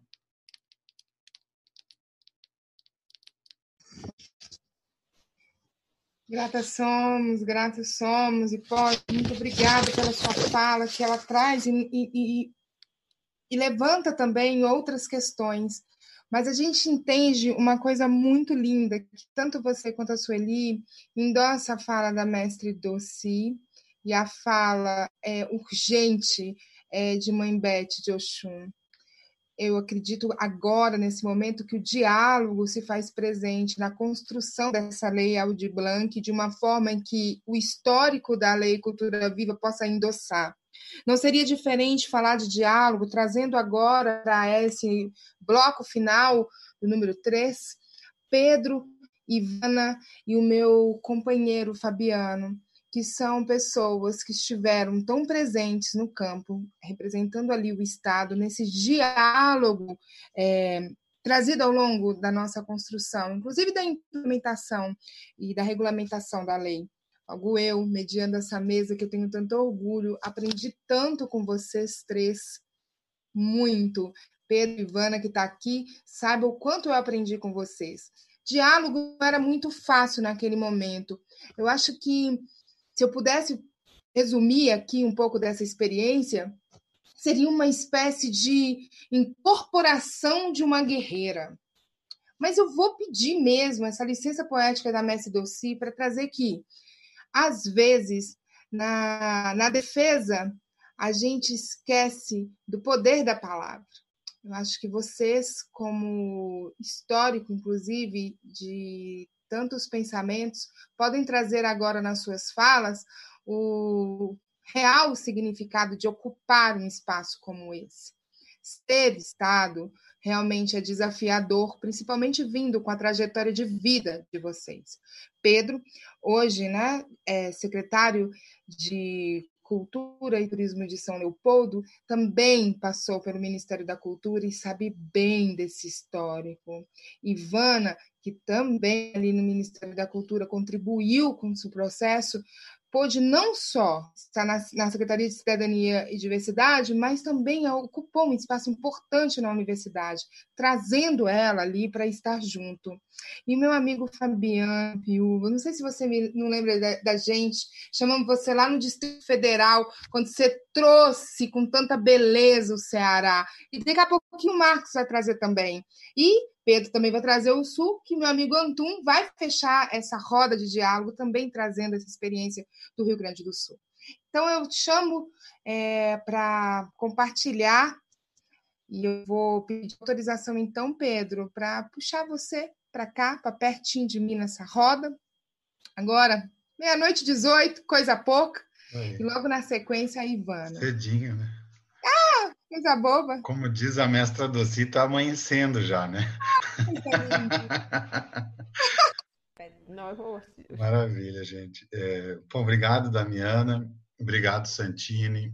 É, queria agradecer muito vocês, mas é, especialmente pela, pela quantidade de gente maravilhosa que vocês conseguiram reunir hoje aqui.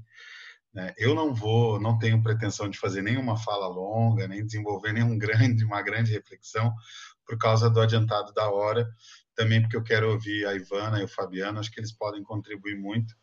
Eu só queria, é, e também não vou contar aqui as minhas histórias, que seriam muitas, mas que seria longo.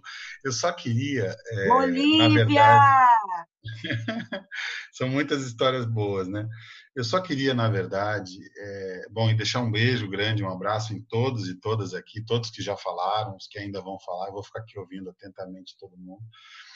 Eu só queria falar uma coisa que eu acho que tem se abordado pouco sobre a Lei Aldir Blanc, que é, que é o Cultura Viva na Lei Aldir Blanc.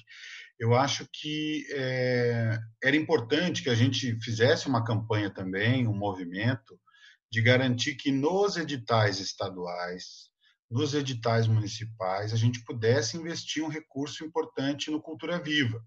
Porque, como o governo federal não vem desenvolvendo políticas de fomento para cultura viva, como a própria lei preconiza, então me parece que tem aí uma ausência importante de recursos, um hiato de quatro anos, que se concluiu ali né, no, no final da nossa gestão da Dilma. Com esses 3 bilhões, a gente pode jogar uma grana importante no Cultura Viva.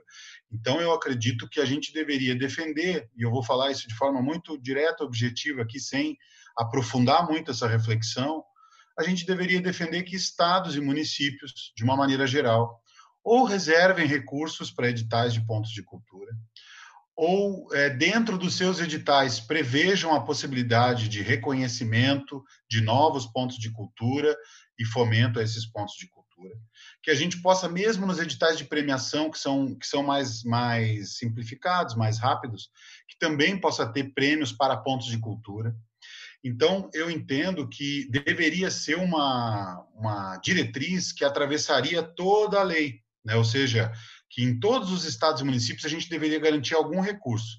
Eu acho que mobilização, força política para isso a gente tem, e principalmente nos, nos municípios que os pontos de cultura já existem, já são consolidados. Mas acho que também a gente tem que fazer um esforço de ampliação.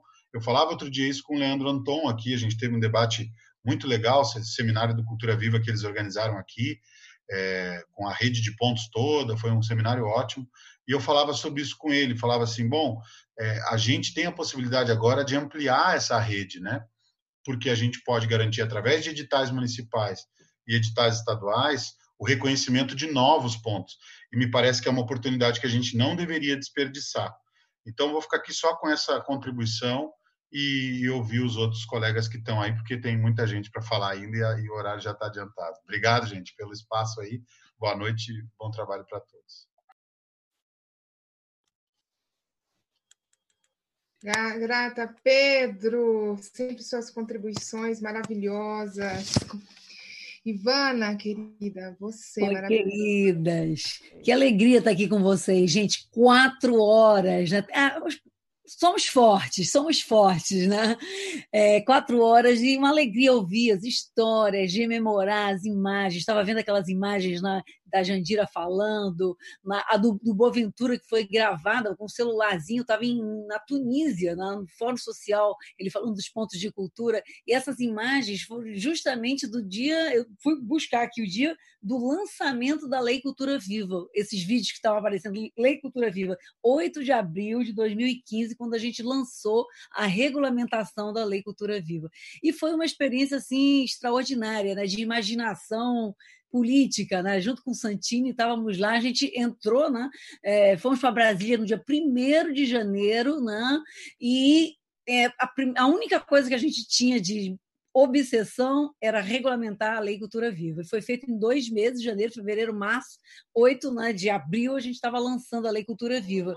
E o que, que nós fizemos nesse, nesse ínter, nesse meio tempo? Foram, assim, centenas de reuniões com advogados, é, a Advocacia Geral da União, juristas, né? Então, assim, foi um momento, assim, incrível, assim, um esforço, né, de de sentar, de convencer né, as figuras do, do, Estado brasileiro, que essa lei ela é uma lei diferente, né, que poderia inspirar práticas novas dentro do Estado, e que foi o que aconteceu. Né? Ou seja, inspirou o marco regulatório né, da, das relações entre Estado e sociedade, ela foi inspiradora, mas foi um, um, um trabalho de sentar né, durante semanas né, com, essa, com esses agentes do Estado. Sentar e, e, e explicar, explicar, explicar, explicar, convencer, comover, levar em ponto de cultura, né? enfim, toda uma questão assim, é, é decisiva. A gente espera aí que eu estou um problema aqui na minha porta. É, desliga aqui, por favor. Tá. É, enfim, então é, eu acho que foi um momento assim extraordinário né, dessa relação de, de, de tensão né, e de, é, é, de ampliação do entendimento desses agentes do Estado. Né? Então, eu queria citar é, é, isso e lembrar que ali na regulamentação tem dois pilares que eu acho que vão servir a lei Audi Blanc, que já se foi colocado aqui, que é o cadastro né, dos pontos de cultura e a autodeclaração. São duas ferramentas decisivas, autodeclaração a gente tem que fazer uma campanha de autodeclaração contínua ainda, né?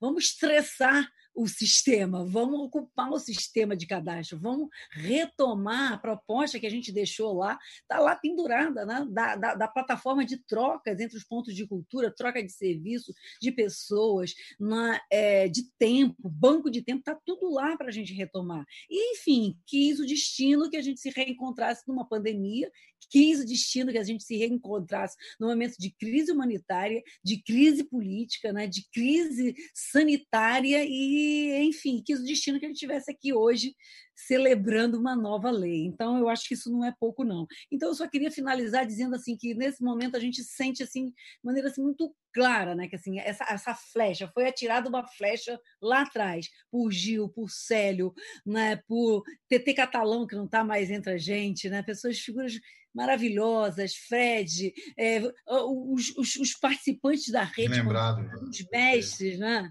as mestras, vocês, quando eu ouço Mãe Beth de Oxum, é, é, é, mestra Docina, assim, a gente sente que a, a flecha foi lançada e cada um de nós que está aqui interceptou essa flecha em algum momento, interceptou e impulsionou, jogou para frente. Foi isso que nós fizemos. Né? Cada um que está aqui impulsionou e jogou essa flecha, essa flecha o mais longe que pôde. E eu acho que é isso que me dá essa felicidade, essa alegria de estar aqui com vocês. Né? Todos nós jogamos a flecha mais adiante onde, onde nós, nossas forças eh, puderam. Né? E ainda vai mais longe ainda.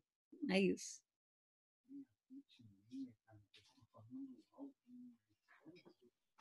Uh. Grata, Ivana, sempre ótimo te ouvir. E com essa energia linda, a gente vai lá para o Ceará, meu amigo poeta, querido. Seja bem-vindo à nossa casa. Obrigado. Passo a palavra para você para fazer suas considerações aqui nesse final de bloco lindo.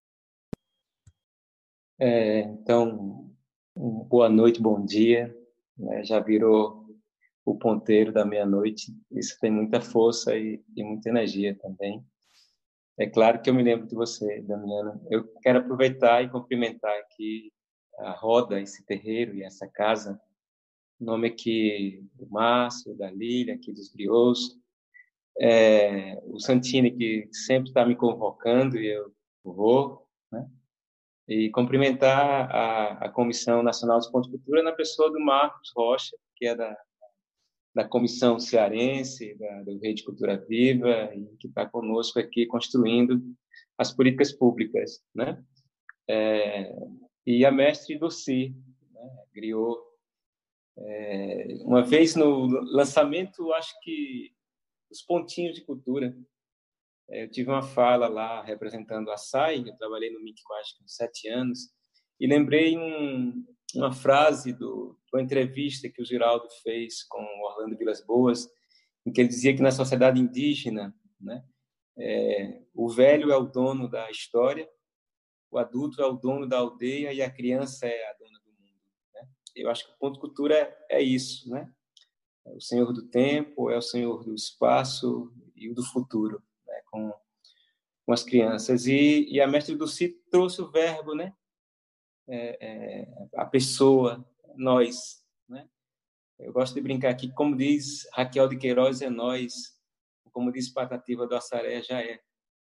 Então, e o Gil falava né, que cultura é no mínimo dois. E esse conceito de, de cultura, no seu sentido abrangente e amplo, ele se traduz no Cultura Viva. Ele se traduz no ponto de cultura que vai para além da dimensão da cultura. Né? É, a, a Beth de Oxum, a Beth de falou né, das relações da cultura com a natureza e com várias outras coisas. Esse momento eu, eu vejo muito dessa dessa maneira, né? E a a lei Blanc, ela só existe porque é, tem uma lei precedente, né? uma lei materna, certo? Um rio que foi a lei é, do Cultura Viva. Então acho que fica muito complicado a gente talvez tivesse tido essa capacidade de mobilização para aprovar a Lei Aldir Blanc, aí os astros né, confabularam muito bem, a Jandira de novo, né, a gente de novo, várias pessoas, e, as, e todos temos a, a consciência né, de que ela se mobilizou a partir da base, é, da cultura de base comunitária, de cultura viva, do ponto de cultura, no papel que foi a aprovação da Lei de Blanc. Então, elas são irmãs, são complementares, são dialógicas e são transposições. Aqui no Ceará nós temos a Lei Cultura Viva, que é uma lei de 2018, foi uma lei construída com a rede de cultura viva aqui do Estado. E o que eu quero dizer é o seguinte, vai nessa linha que o Pedro é, é, falou. Né? É, nós temos ali, na lei, o inciso segundo, que trata da compreensão de espaço cultural. Eu escrevi um artigo agora, esses dias, é, chamado Espaços Orgânicos da Cultura no Brasil. Né? A percepção democrática e abrangente do espaço cultural na lei na lei Aldir Blanc. Eu posso até compartilhar aqui é, é, no chat, né? E, e, obviamente os pontos de cultura estão ali no inciso 2. Mas o pulo do gato é no inciso 3. Porque é no inciso 3 que a gente vai estar desenvolvendo as políticas. As políticas de fomento às artes, de cidadania e diversidade cultural, as políticas afirmativas, patrimônio cultural e memória, economia simbólica, subjetiva, criativa, né, do que for. Então, tem essa, esse pulo do gato que é o, o, inciso 3. A gente tem que ficar muito atento nisso que vocês todos disseram, e a, e a Mãe Beth de Oxum foi muito forte nisso, porque o Estado é o sujeito, é o ator menos importante nesse processo. Né? Todas as leis, como é a lei é, Cultura Viva, como é a lei Aldir Blanc, a história nos mostra isso, as leis são resultados de movimentos sociais e políticos, de reivindicações sociais e políticas. Não existe nenhuma lei que seja dada de graça, né? que dada pelo Estado, apresentada pelo Estado, ela é a construção do Estado. Eu queria mais alertar isso, né, de como a, a Rede Nacional dos Pontos de Cultura tem um papel agora junto aos estados e municípios para garantir não os recursos apenas. Né? É, nós aqui estamos trabalhando aí com a rede cearense é, na proposta de um edital, em processo de construção, considerando o acúmulo do que a gente vinha, porque há uma dívida política, inclusive, na nossa própria gestão aqui em relação à cultura viva, é, mesmo com algumas ações realizadas, mas a gente sabe que tem essa dívida é, política. E, e, para além dos recursos da Lei Aldir Blanc, eu acho que tem que ver a política, né, que alguns associam ao Sistema Nacional de Cultura, mas eu associo as políticas de cidadania e diversidade cultural, as políticas afirmativas, né, e também a questão da diversidade né, cultural. Essas são as três premissas que a gente está trabalhando aqui, as linhas é, do, do, inciso do inciso 3. E, para além disso, os recursos da política cultural à política. Né?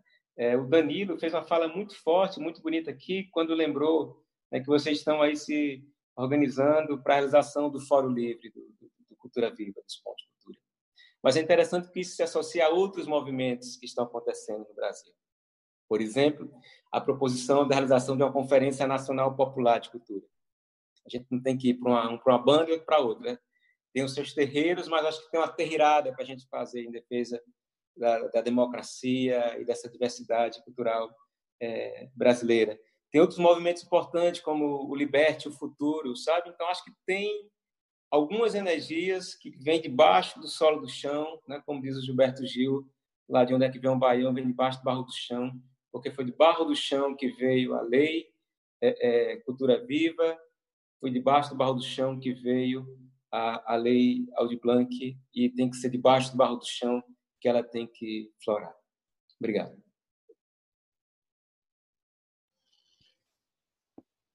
Obrigada, Fabiano. Obrigada a todos e todas e todos que participaram desse bloco lindo.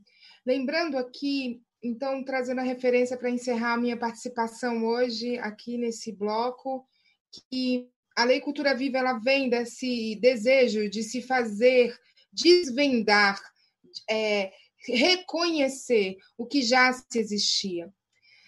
Em um diálogo, para que exista o diálogo, carece de interesse. É importante que você tenha interesse no que o outro vai dizer. E esse interesse da escuta sensível é que se faz o verdadeiro diálogo. Eu posso dizer aqui com a minha humildade, caminhando bem de leve, que ao longo desses últimos anos, a Comissão Nacional de Pontos de Cultura teve e reconhece o seu interesse no que a base tem a escutar e tem a dizer. Esse interesse agora, que nesse momento histórico, passamos despercebido. Cabe agora, nessa união entre representantes do Estado, da sociedade civil, trazer à luz o marco civil que vem aí, claro, reger as organizações sociais, mas, em especial, o espírito da cultura viva é o que vai tecer daqui em diante. Para encerrar essa grande ciranda, digo, para girar mais uma vez essa grande ciranda, eu chamo meu irmão Santini para trazer o bloco de considerações aí dessa grande ciranda, esses três rapazes que vão reger agora os encaminhamentos. Santini, com você. Gratidão, minha irmã, Damiana Campos, gratidão, Ivana, Pedro, Fabiano. Desse barro do chão, né, que Fabiano nos convoca a gente pensar, né, que é da onde vem a cultura, da onde vem a cultura viva, da onde vem os pontos de cultura, que é debaixo desse barro do chão. Eu convido a todas e todas vocês nessa hora grande, né? Porque quem é da Umbanda, quem é do Candomblé, sabe que depois da meia-noite, né, é a hora grande. É a hora que a gente tem que justamente entender que os encantamentos estão à flor da pele. Então a gente está aqui numa hora grande construindo essa política e é, e é por isso que a gente chama aqui para dizer o seguinte: é, o canal Emergência Cultural, a Escola de Políticas Culturais, É, isso aqui se iniciou no dia, justamente no dia 2 de junho de 2020, né? Como parte de tudo que foi a construção da do Cultura Viva, do, do, dos pontos de cultura. Mas nós chegamos aqui, nós, nós estamos falando com 11 mil pessoas no YouTube, nós estamos falando com 17 mil pessoas no Instagram, com milhares de pessoas no Facebook, diversas plataformas aí, proprietárias ou não, ou livres, mas nós estamos falando com muita gente. E tem muita gente nos escutando. É, e, e esses vídeos, essas aulas, esses diálogos nacionais, eles ficam públicos e eles ficam dispostos para que as pessoas depois possam ver, possam rever. Então, acabou que a gente transformou esse lugar aqui numa grande arena do debate público sobre a cultura brasileira. A gente não achou que a gente ia fazer isso é, imediatamente, mas isso acabou acontecendo. Hoje a gente olha aqui e a gente percebe que esse espaço ele é um espaço do diálogo, da agenda pública, do debate da cultura brasileira, das políticas culturais brasileiras, e que, por suposto, é, inspiram também é, a América Latina, inspiram nossos países vizinhos, é, inspiram toda uma parte do mundo né, que está nos olhando e entendendo qual é a inspiração que o Brasil vai conduzir para o mundo nos próximos passos. Nesse sentido, esses diálogos nacionais aqui é um diálogos nacionais com os pontos de cultura. Você veja, nós fizemos diálogos nacionais da dança, diálogos nacionais do circo, é, diálogos nacionais dos cineclubes, diálogos nacionais da regulamentação da lei Aldir Blanc. Nós vamos ter os diálogos nacionais é, do audiovisual, os diálogos nacionais dos artistas de rua. E cada um desses diálogos nacionais são vários segmentos, são organizações, são entidades que entram em contato e que propõem a gente a articular e tal.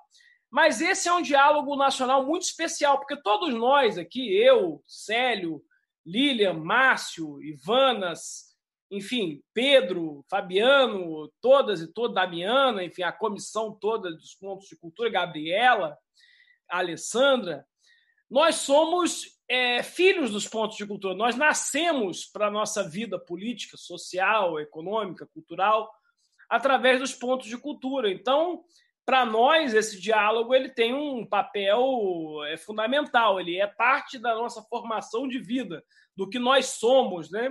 E do que nós nos propusemos a colocar. E neste sentido, nós temos aqui o Leandro Anton e o Marcos Rocha, que são hoje representantes da Comissão Nacional dos Pontos de Cultura. Quero lembrar que a Comissão Nacional dos Pontos de Cultura foi criada em 2007, na TEIA de Belo Horizonte, 2007, no Fórum Nacional, no primeiro Fórum Nacional dos Pontos de Cultura, onde, inclusive, houve uma votação muito apertada para definir se ia ser criada ou não a Comissão dos Pontos de Cultura. Tem muita gente que hoje é da Comissão Nacional dos Pontos de Cultura, que naquele momento foi contra a criação da Comissão dos Pontos de Cultura, que achou que não devia ser criado, etc. e tal. Mas prevaleceu a ideia de que era necessário criar a Comissão Nacional dos Pontos de Cultura, né? E isso é muito importante.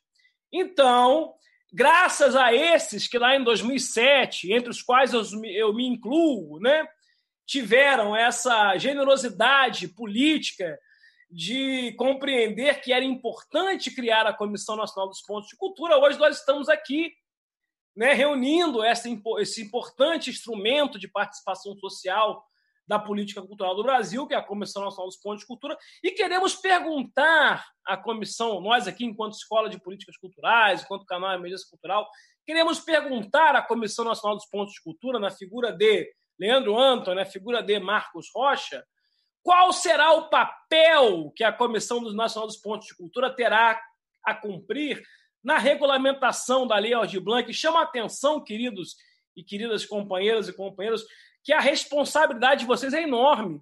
É enorme. Porque o Cadastro Nacional dos Pontos de Cultura ele está inscrito na Lei Aldir Blanc. Não é uma coisa que está ali mais ou menos apurada, não. Ele está escrito textualmente. Ele está em todas as letras e palavras. Cadastro Nacional dos Pontos de Cultura. Conta, conta quantas letras são. É, é, quantas estão na lei. porque o Cadastro Nacional dos Pontos de Cultura tá, está inscrito na Lei Aldir Blanc. Então eu pergunto, e essa será a pergunta do milhão para encerrar aqui o nosso diálogo nacional dos pontos de cultura. A Comissão Nacional dos Pontos de Cultura, que tem em vista que será a representante dos pontos de cultura nesse processo, qual é o lugar dos pontos de cultura na Lei Aldir Blanc, Leandro Anton e Marcos Rocha?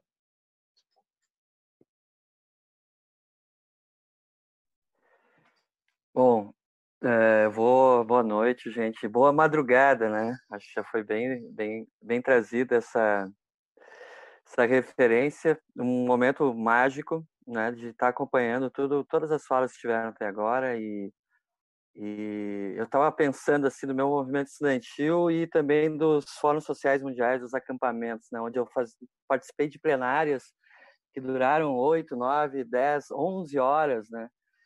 Fazia tempo que não participava praticamente de um exercício dessa dessa magnitude, né? E eu cito dois momentos que são fundantes, né, da da militância para muitos de nós, né?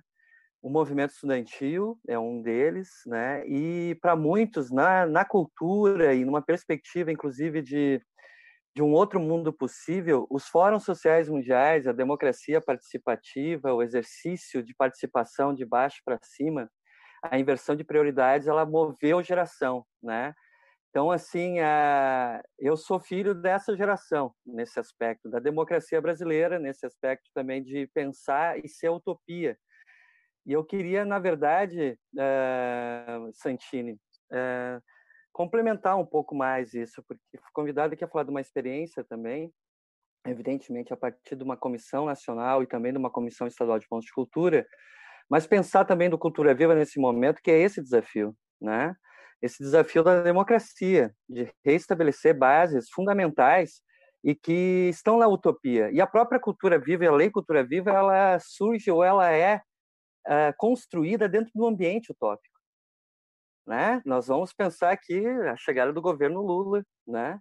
E de toda uma trajetória da democracia que foi construída por trabalhadores. Esse é o momento que também era uma ambiência que estava colocada para que a criatividade, a efervescência toda pudesse traduzir isso num programa extraordinário e revolucionário. Mas era revolucionário para nós naquele momento também. Também a adesão e o sonho, a utopia estava presente em todos que aderiram, eles se viram reconhecidos naquilo que foi colocado à disposição da sociedade brasileira como revolução. Então a gente também não pode, a gente tem que pensar que a trajetória dos movimentos que tiveram naquele momento eles foram fundamentais também para traduzir ou fazer parte dessa tradução que é o programa Cultura Viva naquele momento, né? Então isso de todas as áreas, a economia solidária, o software livre estava surgindo ali naquele momento, movimentos extraordinários. E eu vou aqui daí encerrar essa parte de abertura assim para chegar na onde o Santini traz a, a, a, importante provocação. Vamos lembrar sempre do Gil chegando no acampamento continental da juventude de 2005 aqui no Laboratório de Conhecimentos Livres, né? feito de paredes de fardo de palha da bioconstrução com um reboco de terra. E a gente tinha essa relação desse diálogo da tecnologia livre, né? que ela pudesse também ser ancestral nesse processo de recuperar também outros diálogos. E um desses diálogos era a relação com conhecimentos ancestrais nossos. Eu era um rapaz, um cara da, da militância do, da bioconstrução. Quero dizer que assim chegou para mim a cultura viva, tá? Mas chegou para mim dentro de um ambiente que era um ambiente utópico, um ambiente também de uma construção extraordinária que foi aquele período, né? E ela realmente, quando apareceu a cultura viva, isso foi fundamental e moveu muitos de nós a se a, aproximar dessa trajetória e contribuir com a construção, tá? Bom, gente, assim, eu queria uh, muito pensar a partir do seguinte: o papel da comissão, eu acho que tem um processo que existe muito importante nesse momento. Existe uma institucionalização que foi feita a partir de 2014, e essa institucionalização a gente tem que aproveitar esse momento para continuar ela, mas preservando algo fundamental ou recuperando algo muito importante, que é um diálogo com a base né? E pro, inclusive aproveitar esse momento para multiplicar a, aquilo que foi inaugurado em 2014, que é multiplicar as leis culturas vivas pelos estados. Quero trazer isso como um desafio, assim como surgiu a lei do, no Rio Grande do Sul em 2014, somente agora em 2019 que a gente teve a posse de um dos, numa das questões que eu acho que é uma questão nobre que vai exatamente cumprir um papel junto com a Comissão Nacional de assumir esse desafio, vai ser realmente pesado, e que é a questão de tu ter uma, um comitê gestor que vá uh, se valer dessa legitimidade incluída na Lei Aldir Blanc, e, e quero aqui muito tranquilamente, fui convidada a contribuir, inclusive na, em alguma proposição, em alguma escrita mínima junto dentro da, da, do texto que foi sendo elaborado, exatamente focado nessa questão dos cadastros, né? E, e, muito espelhado exatamente na experiência da Lei Cultura Viva. Então, assim, eu quero trazer para nós, assim, a Comissão Nacional tem que realmente assumir essa mobilização e fortalecimento de, de buscar legitimar, não só legitimar, é isso, é botar, é, dar, é, nesse momento, incentivar, não é incentivar, é realmente ser referência e assumir a responsabilidade juntamente de que se faça, junto, a partir dos pontos de cultura, se juntar junto a, a, a, gestores ou a espaços como os conselhos estaduais e municipais que venham a cumprir aquilo que está na lei. Né? E aí eu vou falar muito especificamente, para encerrando também essa parte da contribuição que vou trazer, a partir da experiência que a gente vai viver aqui no Rio Grande do Sul e ver se isso realmente se traduz numa potência de participação, numa potência de, na institucionalização, conseguir fazer com que gestores estaduais e municipais realmente escutem a base, que é a sociedade civil, e que faça uh, cumprir-se aquilo que está na lei e que foi colocado e que é um patrimônio, um legado que tem que ser assumido pela sociedade civil de botar adiante. E esse legado foi fundamental para manter a Lei Cultura Viva operante aqui no Rio Grande do Sul, no sentido de conseguir implementar ela e ter o comitê gestor. E quem assumiu foram os pontos, pontos de cultura e uma comissão atuante. Foi exatamente o fato de ter na lei que uma comissão estadual indica, é, representa a rede dos pontos de cultura, que foi que deu legitimidade, mas evidentemente tem que ser movida, tem que estar militante, tem que estar atuante. Tem que realmente pegar isso daí, esse legado, e ir para cima, seja por uma assembleia numa Assembleia Legislativa pedir uma audiência pública, seja dentro de uma Câmara de Vereadores a pedir uma audiência pública, seja nos processos, e evidentemente nós estamos no meio da pandemia e se valer o uso desse momento que a gente pode estar fazendo articulação em todo o Estado ou em todo o país para poder realmente chamar os gestores que estão no momento de cumprir e fazer a mesa de diálogo e pedir aqui a colaboração de gestores que estão aqui à frente hoje, como tem o Pedro, como tem o Fabiano, que também assumam junto nesse chamado de fazer essa rodada junto no Fórum Estadual, no Fórum de Gestores Estaduais e também com a, com a Confederação Nacional dos Municípios, de que assumam o que está na legislação e que a legitimidade está junto aos pontos de cultura que são reconhecidos dentro tanto da Lei uh, Aldir Blanc, mas da Lei Cultura Viva, e de que eles são interlocutores dessa base e nos seus municípios e Estado, realmente eles são quem vai estar uh, fazendo esse debate e trazendo para, a partir da plataforma Cultura Viva e do cadastro, a visibilidade daquela rede que se constituiu a partir desse, dessa construção e dessa grande vitória. Então, gente, o que eu quero trazer é isso, assim, esse é o desafio, poderia falar muito mais, é adiantado, adoro esse tema por ser um militante, ser um ponteiro, um fotógrafo, um educador popular, que também se construiu dentro, muito fortemente, se fortaleceu muito mais dentro desse, dessa utopia que o Cultura Viva trouxe. Mas dizer que nós precisamos, nesse momento também, uh, reinventar uh, o, uh, a partir do passado, reinventar o passado para construir esse futuro e a democracia, a participação é fundamental. Eu encerro, então, com um poema, rapidamente, que é o poema da nossa última teia aqui no, no Rio Grande do Sul, que foi em 2012, tá? E que é de uma ponteira, que é a Denise, né, que diz que, eu acho que é essa coisa que a gente está falando, que é o conceito de ponto de cultura, de espaço cultural, e acho que a tradução dos ponteiros sempre é fantástica, a poesia é muito importante. Ponto é um lugar em qualquer lugar, é um ponto de encontro, ponto de vista, ponto de afirmação, ponto de cultura. Cultura na alma, cultura no corpo, cultura na veia, que recria o homem, a mulher recria a massa. Democratizando a cultura, cria sobre a profanação da terra, cria nas botas do roceiro, cria nas mãos do supapeiro, cria pontos. Pontos que, entrelaçando os fios da cultura, vão tecendo nossa linha de tempo e de memória. Tessitura de teias com som festivos e balanceios de corpos. Serão redes de poema ou poemas em rede. É isso, uh, Santini, pessoal, agradecer demais ainda a escuta e dizer que o desafio é esse, assumir esse legado. E aí, Fabiano uh, uh, e Pedrão, que estão hoje ainda à frente nas gestões, também assumir que nós precisamos dessa interlocução urgente na rodada que tiver, muito breve, que nós temos que construir com os fóruns de gestores estaduais e com liderança da Confederação Nacional dos Municípios para dizer que o que está no, no, no, na Lei Aldir Blanc, que está citado tanto no artigo 7 como no 8 a referência e o legado está com a sociedade civil e com essas redes. Valeu, Leandro, valeu, meu irmão. E é verdade mesmo que você está falando aí, porque é o seguinte, inclusive é muito bom. Olha, eu quero agradecer demais a todos e todos que estão aqui até agora, mas eu quero dizer ao Fabiano, porque o Fabiano Piuba, olha só, ele é o cara que seis e meia, sete horas da manhã, ele começa a mandar mensagem no celular, o cara tá ligado na regulamentação da lei, tipo, 24 horas por dia. E ele está muito preocupado com essa questão dos pontos de cultura na Lei Aldir Blanc. Eu também estou preocupado, porque eu acho que o, o a Lilian também está preocupada, o Márcio também está preocupado, o Leandro está preocupado, a, a, a Sueli está preocupada.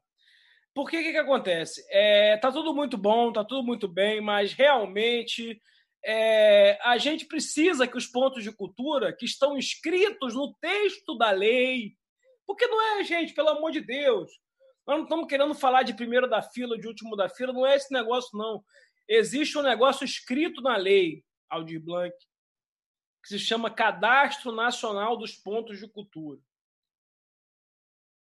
Se isso não puder ser olhado com atenção, o que, que poderá ser olhado com atenção, né?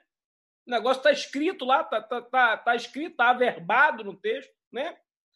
Então a gente quer que, enfim, os gestores estaduais e municipais, que a Secretaria de Cultura especial, simplesmente levem em consideração algo tão simples e sensível quanto aquilo que simplesmente está escrito no texto da lei, que, que, que dá uma garantia, porque o Cadastro Nacional dos Pontos de Cultura é o, o, talvez algo de mais avançado que existe em termos de cadastro no Brasil de cultura. Porque tá lá, se você quiser hoje lá entrar no redeculturaviva.gov.br e, e, e, extrair uma planilha ali, você consegue. A planilha está ali, né? Os pontos de cultura do Brasil. Então é, é, é, é o jeito mais fácil de executar a lei de Blanc. Quer começar por algum lugar? Eu começaria pelo cadastro nacional dos pontos de cultura, que é autenticado, averbado, legitimado pela sociedade, né? Não quer começar por algum lugar? Tem 4.450 entidades ali reconhecidas, né? Como ponto de cultura. É um bom começo de conversa, né? Para a gente falar de uma lei que vai é, aplicar e vai distribuir direitos culturais pelo Brasil. Então, nesse sentido, eu queria passar para o Marcos Rocha, lá do Ceará, porque é muito legal falar do Fabiano e ter aqui um, um um, ponteiro de cultura da, da rede cearense aqui falando também. Ontem mesmo eu estava numa reunião com o Marco Rocha com os pontos de cultura da América Latina, porque ele também é um grande articulador dessa rede latino-americana da cultura viva comunitária. Mas queria, para a gente caminhar aqui para a hora grande aqui do final, aqui passar a palavra a Marco Rocha, fechando aqui a noite pela Comissão Nacional. Alexandre, vou pedir, Alexandre, vou pedir duas frases só, certo? Agradecida. Para Marco Rocha aí, para completar a sua fala, Marcos Rocha, eu queria deixar duas frases. Uma, a maioria dos municípios, é, assim, vamos dizer, pelo menos os municípios dentro do padrão do, da a quantidade populacional, não pode assumir os pontos de cultura. É impossível. Né? Boa parte dos municípios não podem. Né? Meu município, por exemplo, não pode. Essa é uma questão. Segunda questão é que é, o, o, o a, a, primeira capilaridade do, da Lei Aldir Blanc precisa de nós, pontos de cultura. Já, já, já, nós já estamos atuando nessa capilaridade e precisa de nós para acontecer. Então, eu queria deixar essas duas frases aí para provocar a conversa. Marco Rocha. É, boa noite a todos, todas, todes. Não sei nem por onde começar, porque a gente prepara uma fala e pergunta outra coisa. Mas, assim, fico muito feliz com a pergunta do Santini, porque denota realmente a, centralidade é, dos pontos de cultura do Cultura Viva e, e, das comissões estaduais e da comissão nacional em todo esse processo. Né? Eu vou tentar fazer uma mescla né, é, daquilo que eu tinha me preparado um pouco para falar e entrando um pouquinho nessa experiência que eu Ceará, que eu acho que responde, responde em grande medida, né, é, na medida das possibilidades, obviamente, né, algumas questões, algumas tensões que foram feitas aqui, a partir de algumas ações que têm sido realizadas na rede cearense, né, Cultura Viva, pela nossa comissão, pela nossa rede, e também na, na, Comissão Nacional dos Pontos de Cultura. Né. É, eu queria iniciar pegando um pouquinho do histórico e tudo, né, e me permitam, depois eu vou ter que ler uma coisinha aqui que eu escrevi, né, é, registrando o lugar né, de Arthur essa estrutura viva, é, que já foi curso inaugural o ministro né, áreas suas e técnicas do né? Rendo também agradecimentos né, a CID, né, nas figuras do Mambert, na figura do Córdoba e demais companheiros e companheiras da Secretaria da Identidade e da Diversidade. Porque eu fico pensando, né? o que seria do Cultura Viva e da Lei Cultura Viva né, sem os aportes no campo das identidades e da diversidade que germinaram e floresceram em ações que relacionavam cultura e saúde, cultura e saúde mental, quem não lembra do edital Loucos pela Diversidade, cultura e trabalho, né? cultura LGBT, cultura cigana, culturas indígenas, né? dentre outras conexões assim fundamentais para aquilo que a gente entende como cultura viva hoje. Né? E o que, que seria do cultura viva brasileiro também, sem as ideias que nos chegam né, de outros países da América Latina, de Abiyala, né, com a visão despatriarcal, descolonizadora e anticapitalista tão vasta e fortemente falada pela, ou, ou pela ou, fugiu o nome. Pela Beth. Pela, pela Beth, Beth de Oxum, então. É, é, a idade e o cantada. Tá? Então, assim, essas hoje em dia, pensar em, em, cultura viva, conectado com um projeto civilizatório despatriarcal, descolonizador e anticapitalista, né, traz um upgrade assim, um, um, um fenomenal no, no, Cultura Viva do Brasil, ah, é algo que a gente tem que aprender, aprender muito com os nossos outros irmãos latino-americanos, né? E existiria o Cultura Viva sem os que vieram antes, né? Eu, eu, me refiro à ambiência histórica e política que fez com que tudo isso né, pudesse emergir. E aí eu queria destacar essa ambiência política histórica não diminui a, a importância, a visão de ação né, tanto do ex-ministro Gil quanto do ex-secretário Sérgio Turino, apenas inserem né, tudo isso num processo histórico, né? Porque nada nasce por geração espontânea, né? Há sempre um acumulado histórico, aonde um vai sucedendo o outro, e existem paternidades, maternidades, também as avós, as bisavós, os avós, e por aí vai, e tudo isso está dentro de um grande ciclo de construção histórica, né? Esse cenário favorável que refiro, especialmente na experiência brasileira, teve outros e outras pessoas e movimentos que criativamente repensaram seus esquemas convencionais, produzindo outros significados e conferindo bases históricas para a emergência da política cultural brasileira, potencialmente mais democrática e republicana.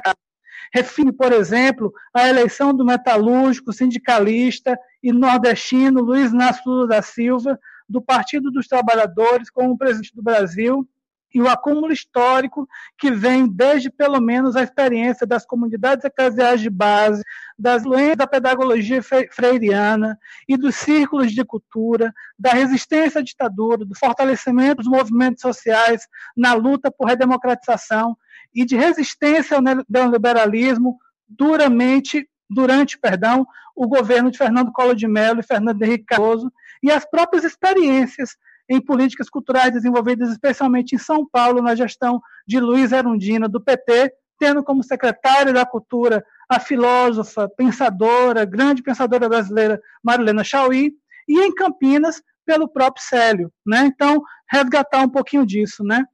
É, diria mais que se a gente hoje concebe, se a gente concebe que o Cultura Viva nasce como um programa governamental, hoje ele não se restringe a somente isso, nem no Brasil, tampouco nos demais países da América Latina, por onde essa ideia se espraiou.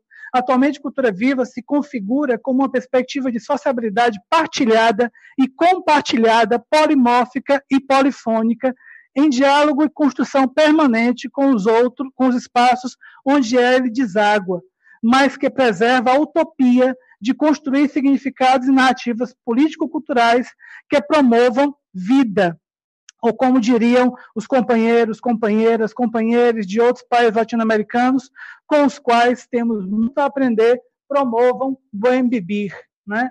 o bem viver né, dos povos do antiplano, dos povos amazônicos, nossos povos originários. Né? Dito isso, assim, eu preciso dizer que nós da Comissão Nacional Cultura Viva né, é, já nos organizamos com o movimento, aliás, sempre nos organizamos, é, hoje mais que ontem, inclusive, né, eu acho que a gente está sempre num processo é, é, crescente e sempre atuamos com autonomia. Na verdade, hoje, muito mais do que ontem. A comissão foi e continua sendo um elemento fundamental no processo de coorganização, percebam, coorganização do Cultura Viva. Não existimos para nos relacionar com o governo somente. Aliás, isso não passa de um fenômeno secundário, mas com o movimento, independente dos governos, mantendo a independência dos governos, como outrora talvez a gente nunca tenha conseguido ser ou fazer. É, estamos em conexão com os estados e, e fortalecemos mutuamente rede estaduais, comissões estaduais e comissão nacional. Aqui no Ceará, a gente dialoga com pontos de cultura de Fortaleza, né? E com pontos de cultura de Baixio, que é uma cidade que tem 6 mil habitantes, né? E que entrou agora com ponto de cultura no, na certificação que nós fizemos recentemente junto com a Secretaria de Cultura do Estado do Ceará. Né? E a gente tem um grande orgulho aqui, a cidade de Umari. Né? A cidade de Umari é uma cidade de 7 mil habitantes que tem quatro pontos de cultura. Essa cidade tem um ponto de cultura para cada 1.700 habitantes. Então, no outro momento, eu disse que, toda, que todo o Brasil fosse uma Umari, né? Aonde os pontos de cultura estiverem disseminados e promovendo uma cultura de base unitária, ou territorial, ou político-temática, com um forte viés descolonizador, despatriarcal e também anticapitalista. Então, a, a, gente tem feito esse esforço aqui, sabe, Santini, todos e todas e todos, é, junto com a Secretaria de Cultura do Estado do Ceará. A gente tem, a gente tem, além da lei que a gente criou, a gente está agora discutindo a lei municipal é, para Fortaleza, do Cultura Viva. Já estava em diálogo com o Leandro Anton para pegar essa, esse projeto e disseminar entre outros municípios, né? até porque a gente pega coisas emprestadas da lei de Rio Grande do Sul, integra com coisas que nós fizemos aqui, né? e a gente está nesse debate. Você ter uma ideia, você estava falando dos cadastros, a gente, no dia 9 de junho, né, quando ainda ninguém sabia quem iria pagar o quê, quais seriam as responsabilidades dos entes federados, municipais e estaduais, né, com relação aos três incisos do artigo 2, a, a, a nossa comissão se adiantou e preparou uma carta, tanto para o Estado quanto para os municípios, solicitando basicamente as mesmas coisas, apresentando cultura viva, apresentando a rede, apresentando os pontos de cultura e solicitando, tanto no artigo 1 quanto no artigo, perdão, tanto no inciso 2 quanto no inciso 3, o aporte por parte desses entes federados. Né? A, gente acabou sendo convidado, a rede daqui, e assim, abre um parêntese, essa rede a gente já exportou para a Comissão Nacional e já está rodando em outros estados. Então, é uma, uma ação concreta né, de, de, de, de, fazer com que o Estado se aproxime e entenda essa política que é revolucionária. É claro que, como todo, toda política revolucionária, mesmo que ela tenha partido um dia do Estado, geralmente não cai bem ao Estado. Né? Chega uma hora que o Estado empanca, chega uma hora que o Estado não quer mais essa brincadeira porque começou a ficar séria demais. Talvez tenha sido isso que aconteceu aí na transição de 2009, 2010 para cá, e, e, um declínio, né, digamos assim, de investimentos e, e de, de, de processos que fortalecessem a rede. Mas, enfim, essa, essa perspectiva do cadastro está no nosso horizonte a gente está colocando isso na, na, na, Comissão Nacional dos Pontos de Cultura, a comissão está atenta, né, fortalecendo um pouquinho a resposta do, do, do Leandro, e esse diálogo tem sido franco, tem sido honesto aqui no Ceará, e a gente tem estimulado em toda a rede em todas para a Comissão Nacional, para que isso vá a todas as comissões estaduais que estabeleçam essa relação concreta, tanto com os estados quanto com os municípios. Veja bem, aquela atitude que nós tivemos no dia 9 de junho, quando a gente não sabia quem iria pagar o quê, tem sido fundamental agora, porque os pontos de cultura que pegaram carta, que levaram para os seus municípios, assinada por todos os representantes das macro-regiões do Ceará, já estão compondo comitês. Já estão compondo comitês, debatendo os caminhos, o processo de regulamentação e de implementação da Lei Cultura Viva. Então, esse é um processo, um esforço que a gente está realizando também junto com a Comissão Nacional dos Pontos de Cultura e cientes, conscientes, tendo absoluta clareza da fundamentalidade é, da Comissão Nacional, das comissões estaduais em todo esse processo. Né? Então, eu finalizo aqui, não sei se estourei muito, mas agradecendo o convite, agradecendo todas e todas que me antecederam, né, porque também foram modificando um pouquinho a minha fala a partir do momento que ia os ouvindo, as ouvindo, tá bom? Muito grato. Marcos, quanto tempo não te escuto. Que maravilha. Olha para vocês, ó.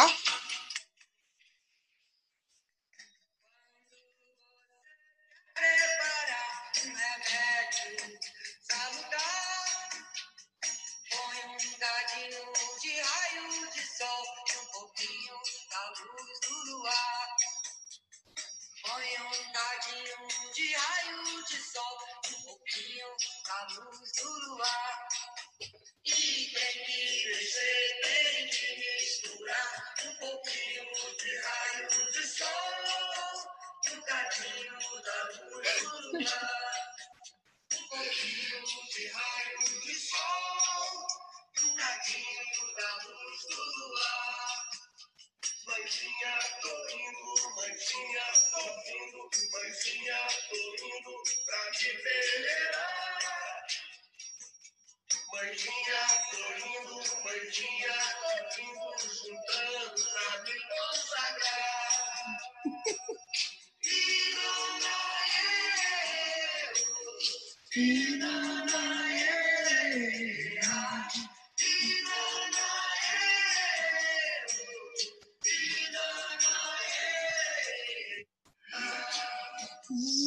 Gente, meus amores, não seria a nossa rebeldia se não fosse divertido.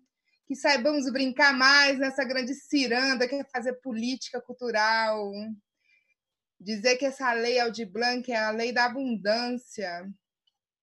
É a lei que a gente vai surfar, não, porque ninguém surfa aqui. Os barcos são diferentes, mas o mar, minha amiga, é o mesmo. E a gente está aqui para fazer roda.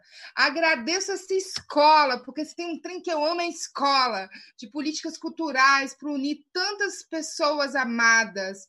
Dizer a cada um de vocês que minha casa está aberta, aqui de Brasília, mas a de dos Gerais, das Veredas também. Mandar um abraço a Marcos. Damiana. trouxe a bandeira da diversidade para a gente fechar. Amei. Passa só um pouquinho, Marcos, para a gente ver lá atrás. Que lindo que tá. É a bandeira andina. Amo. Damiana. Fala, quem está falando? Eu, eu, eu. Eu queria só fazer um convite, você termina depois. Um convite a todos os gestores, a todas as gestoras, né, que revivam o Cultura Viva em suas secretarias. Criem coordenações de cidadania e diversidade em suas secretarias. Né? Eu acho que, se a gente quer ser revolucionário, a gente tem que antropologizar a cultura né? e também trazer cultura para antropologia e para a política. E eu acho que só o Cultura Viva faz isso.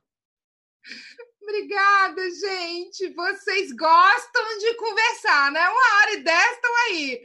Mas olha, vou chamar então Lília aqui, se você quiser dar o seu salve pela escola, Santini também. Eu fecho aqui com chave de ouro, agradecendo a cada um que aqui esteve com amor.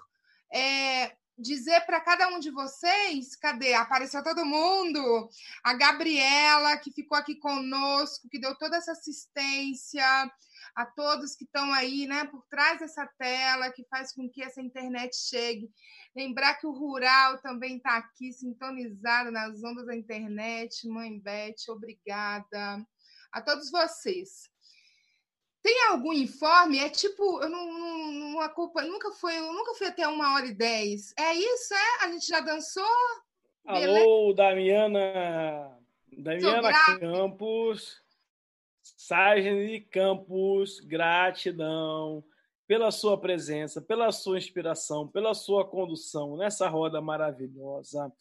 A gente agradece aqui, em nome da Escola de Políticas Culturais, a gente agradece a Mãe Beth de Oxum, a Fabiano Piurba, a Gabriela Marcico, a Fernanda Guedes, a, a Mídia Ninja, a Ivana Bentes, a Damiana Campos, a Alessandra Ribeiro, a Cláudio e Marjorie Botelho, a Hipólito Lucena, a Marcos Rocha, a Leandro Anton, a Sueli Melo, a Fabiano Piuba, a Márcio Cares e a Lilian Pacheco e a todas e todos e todas que estiveram conosco até esse momento, e todos que passaram por aqui, todas também, e Lilian, e Jandira, e Célio, e um montão de gente que passou por aqui.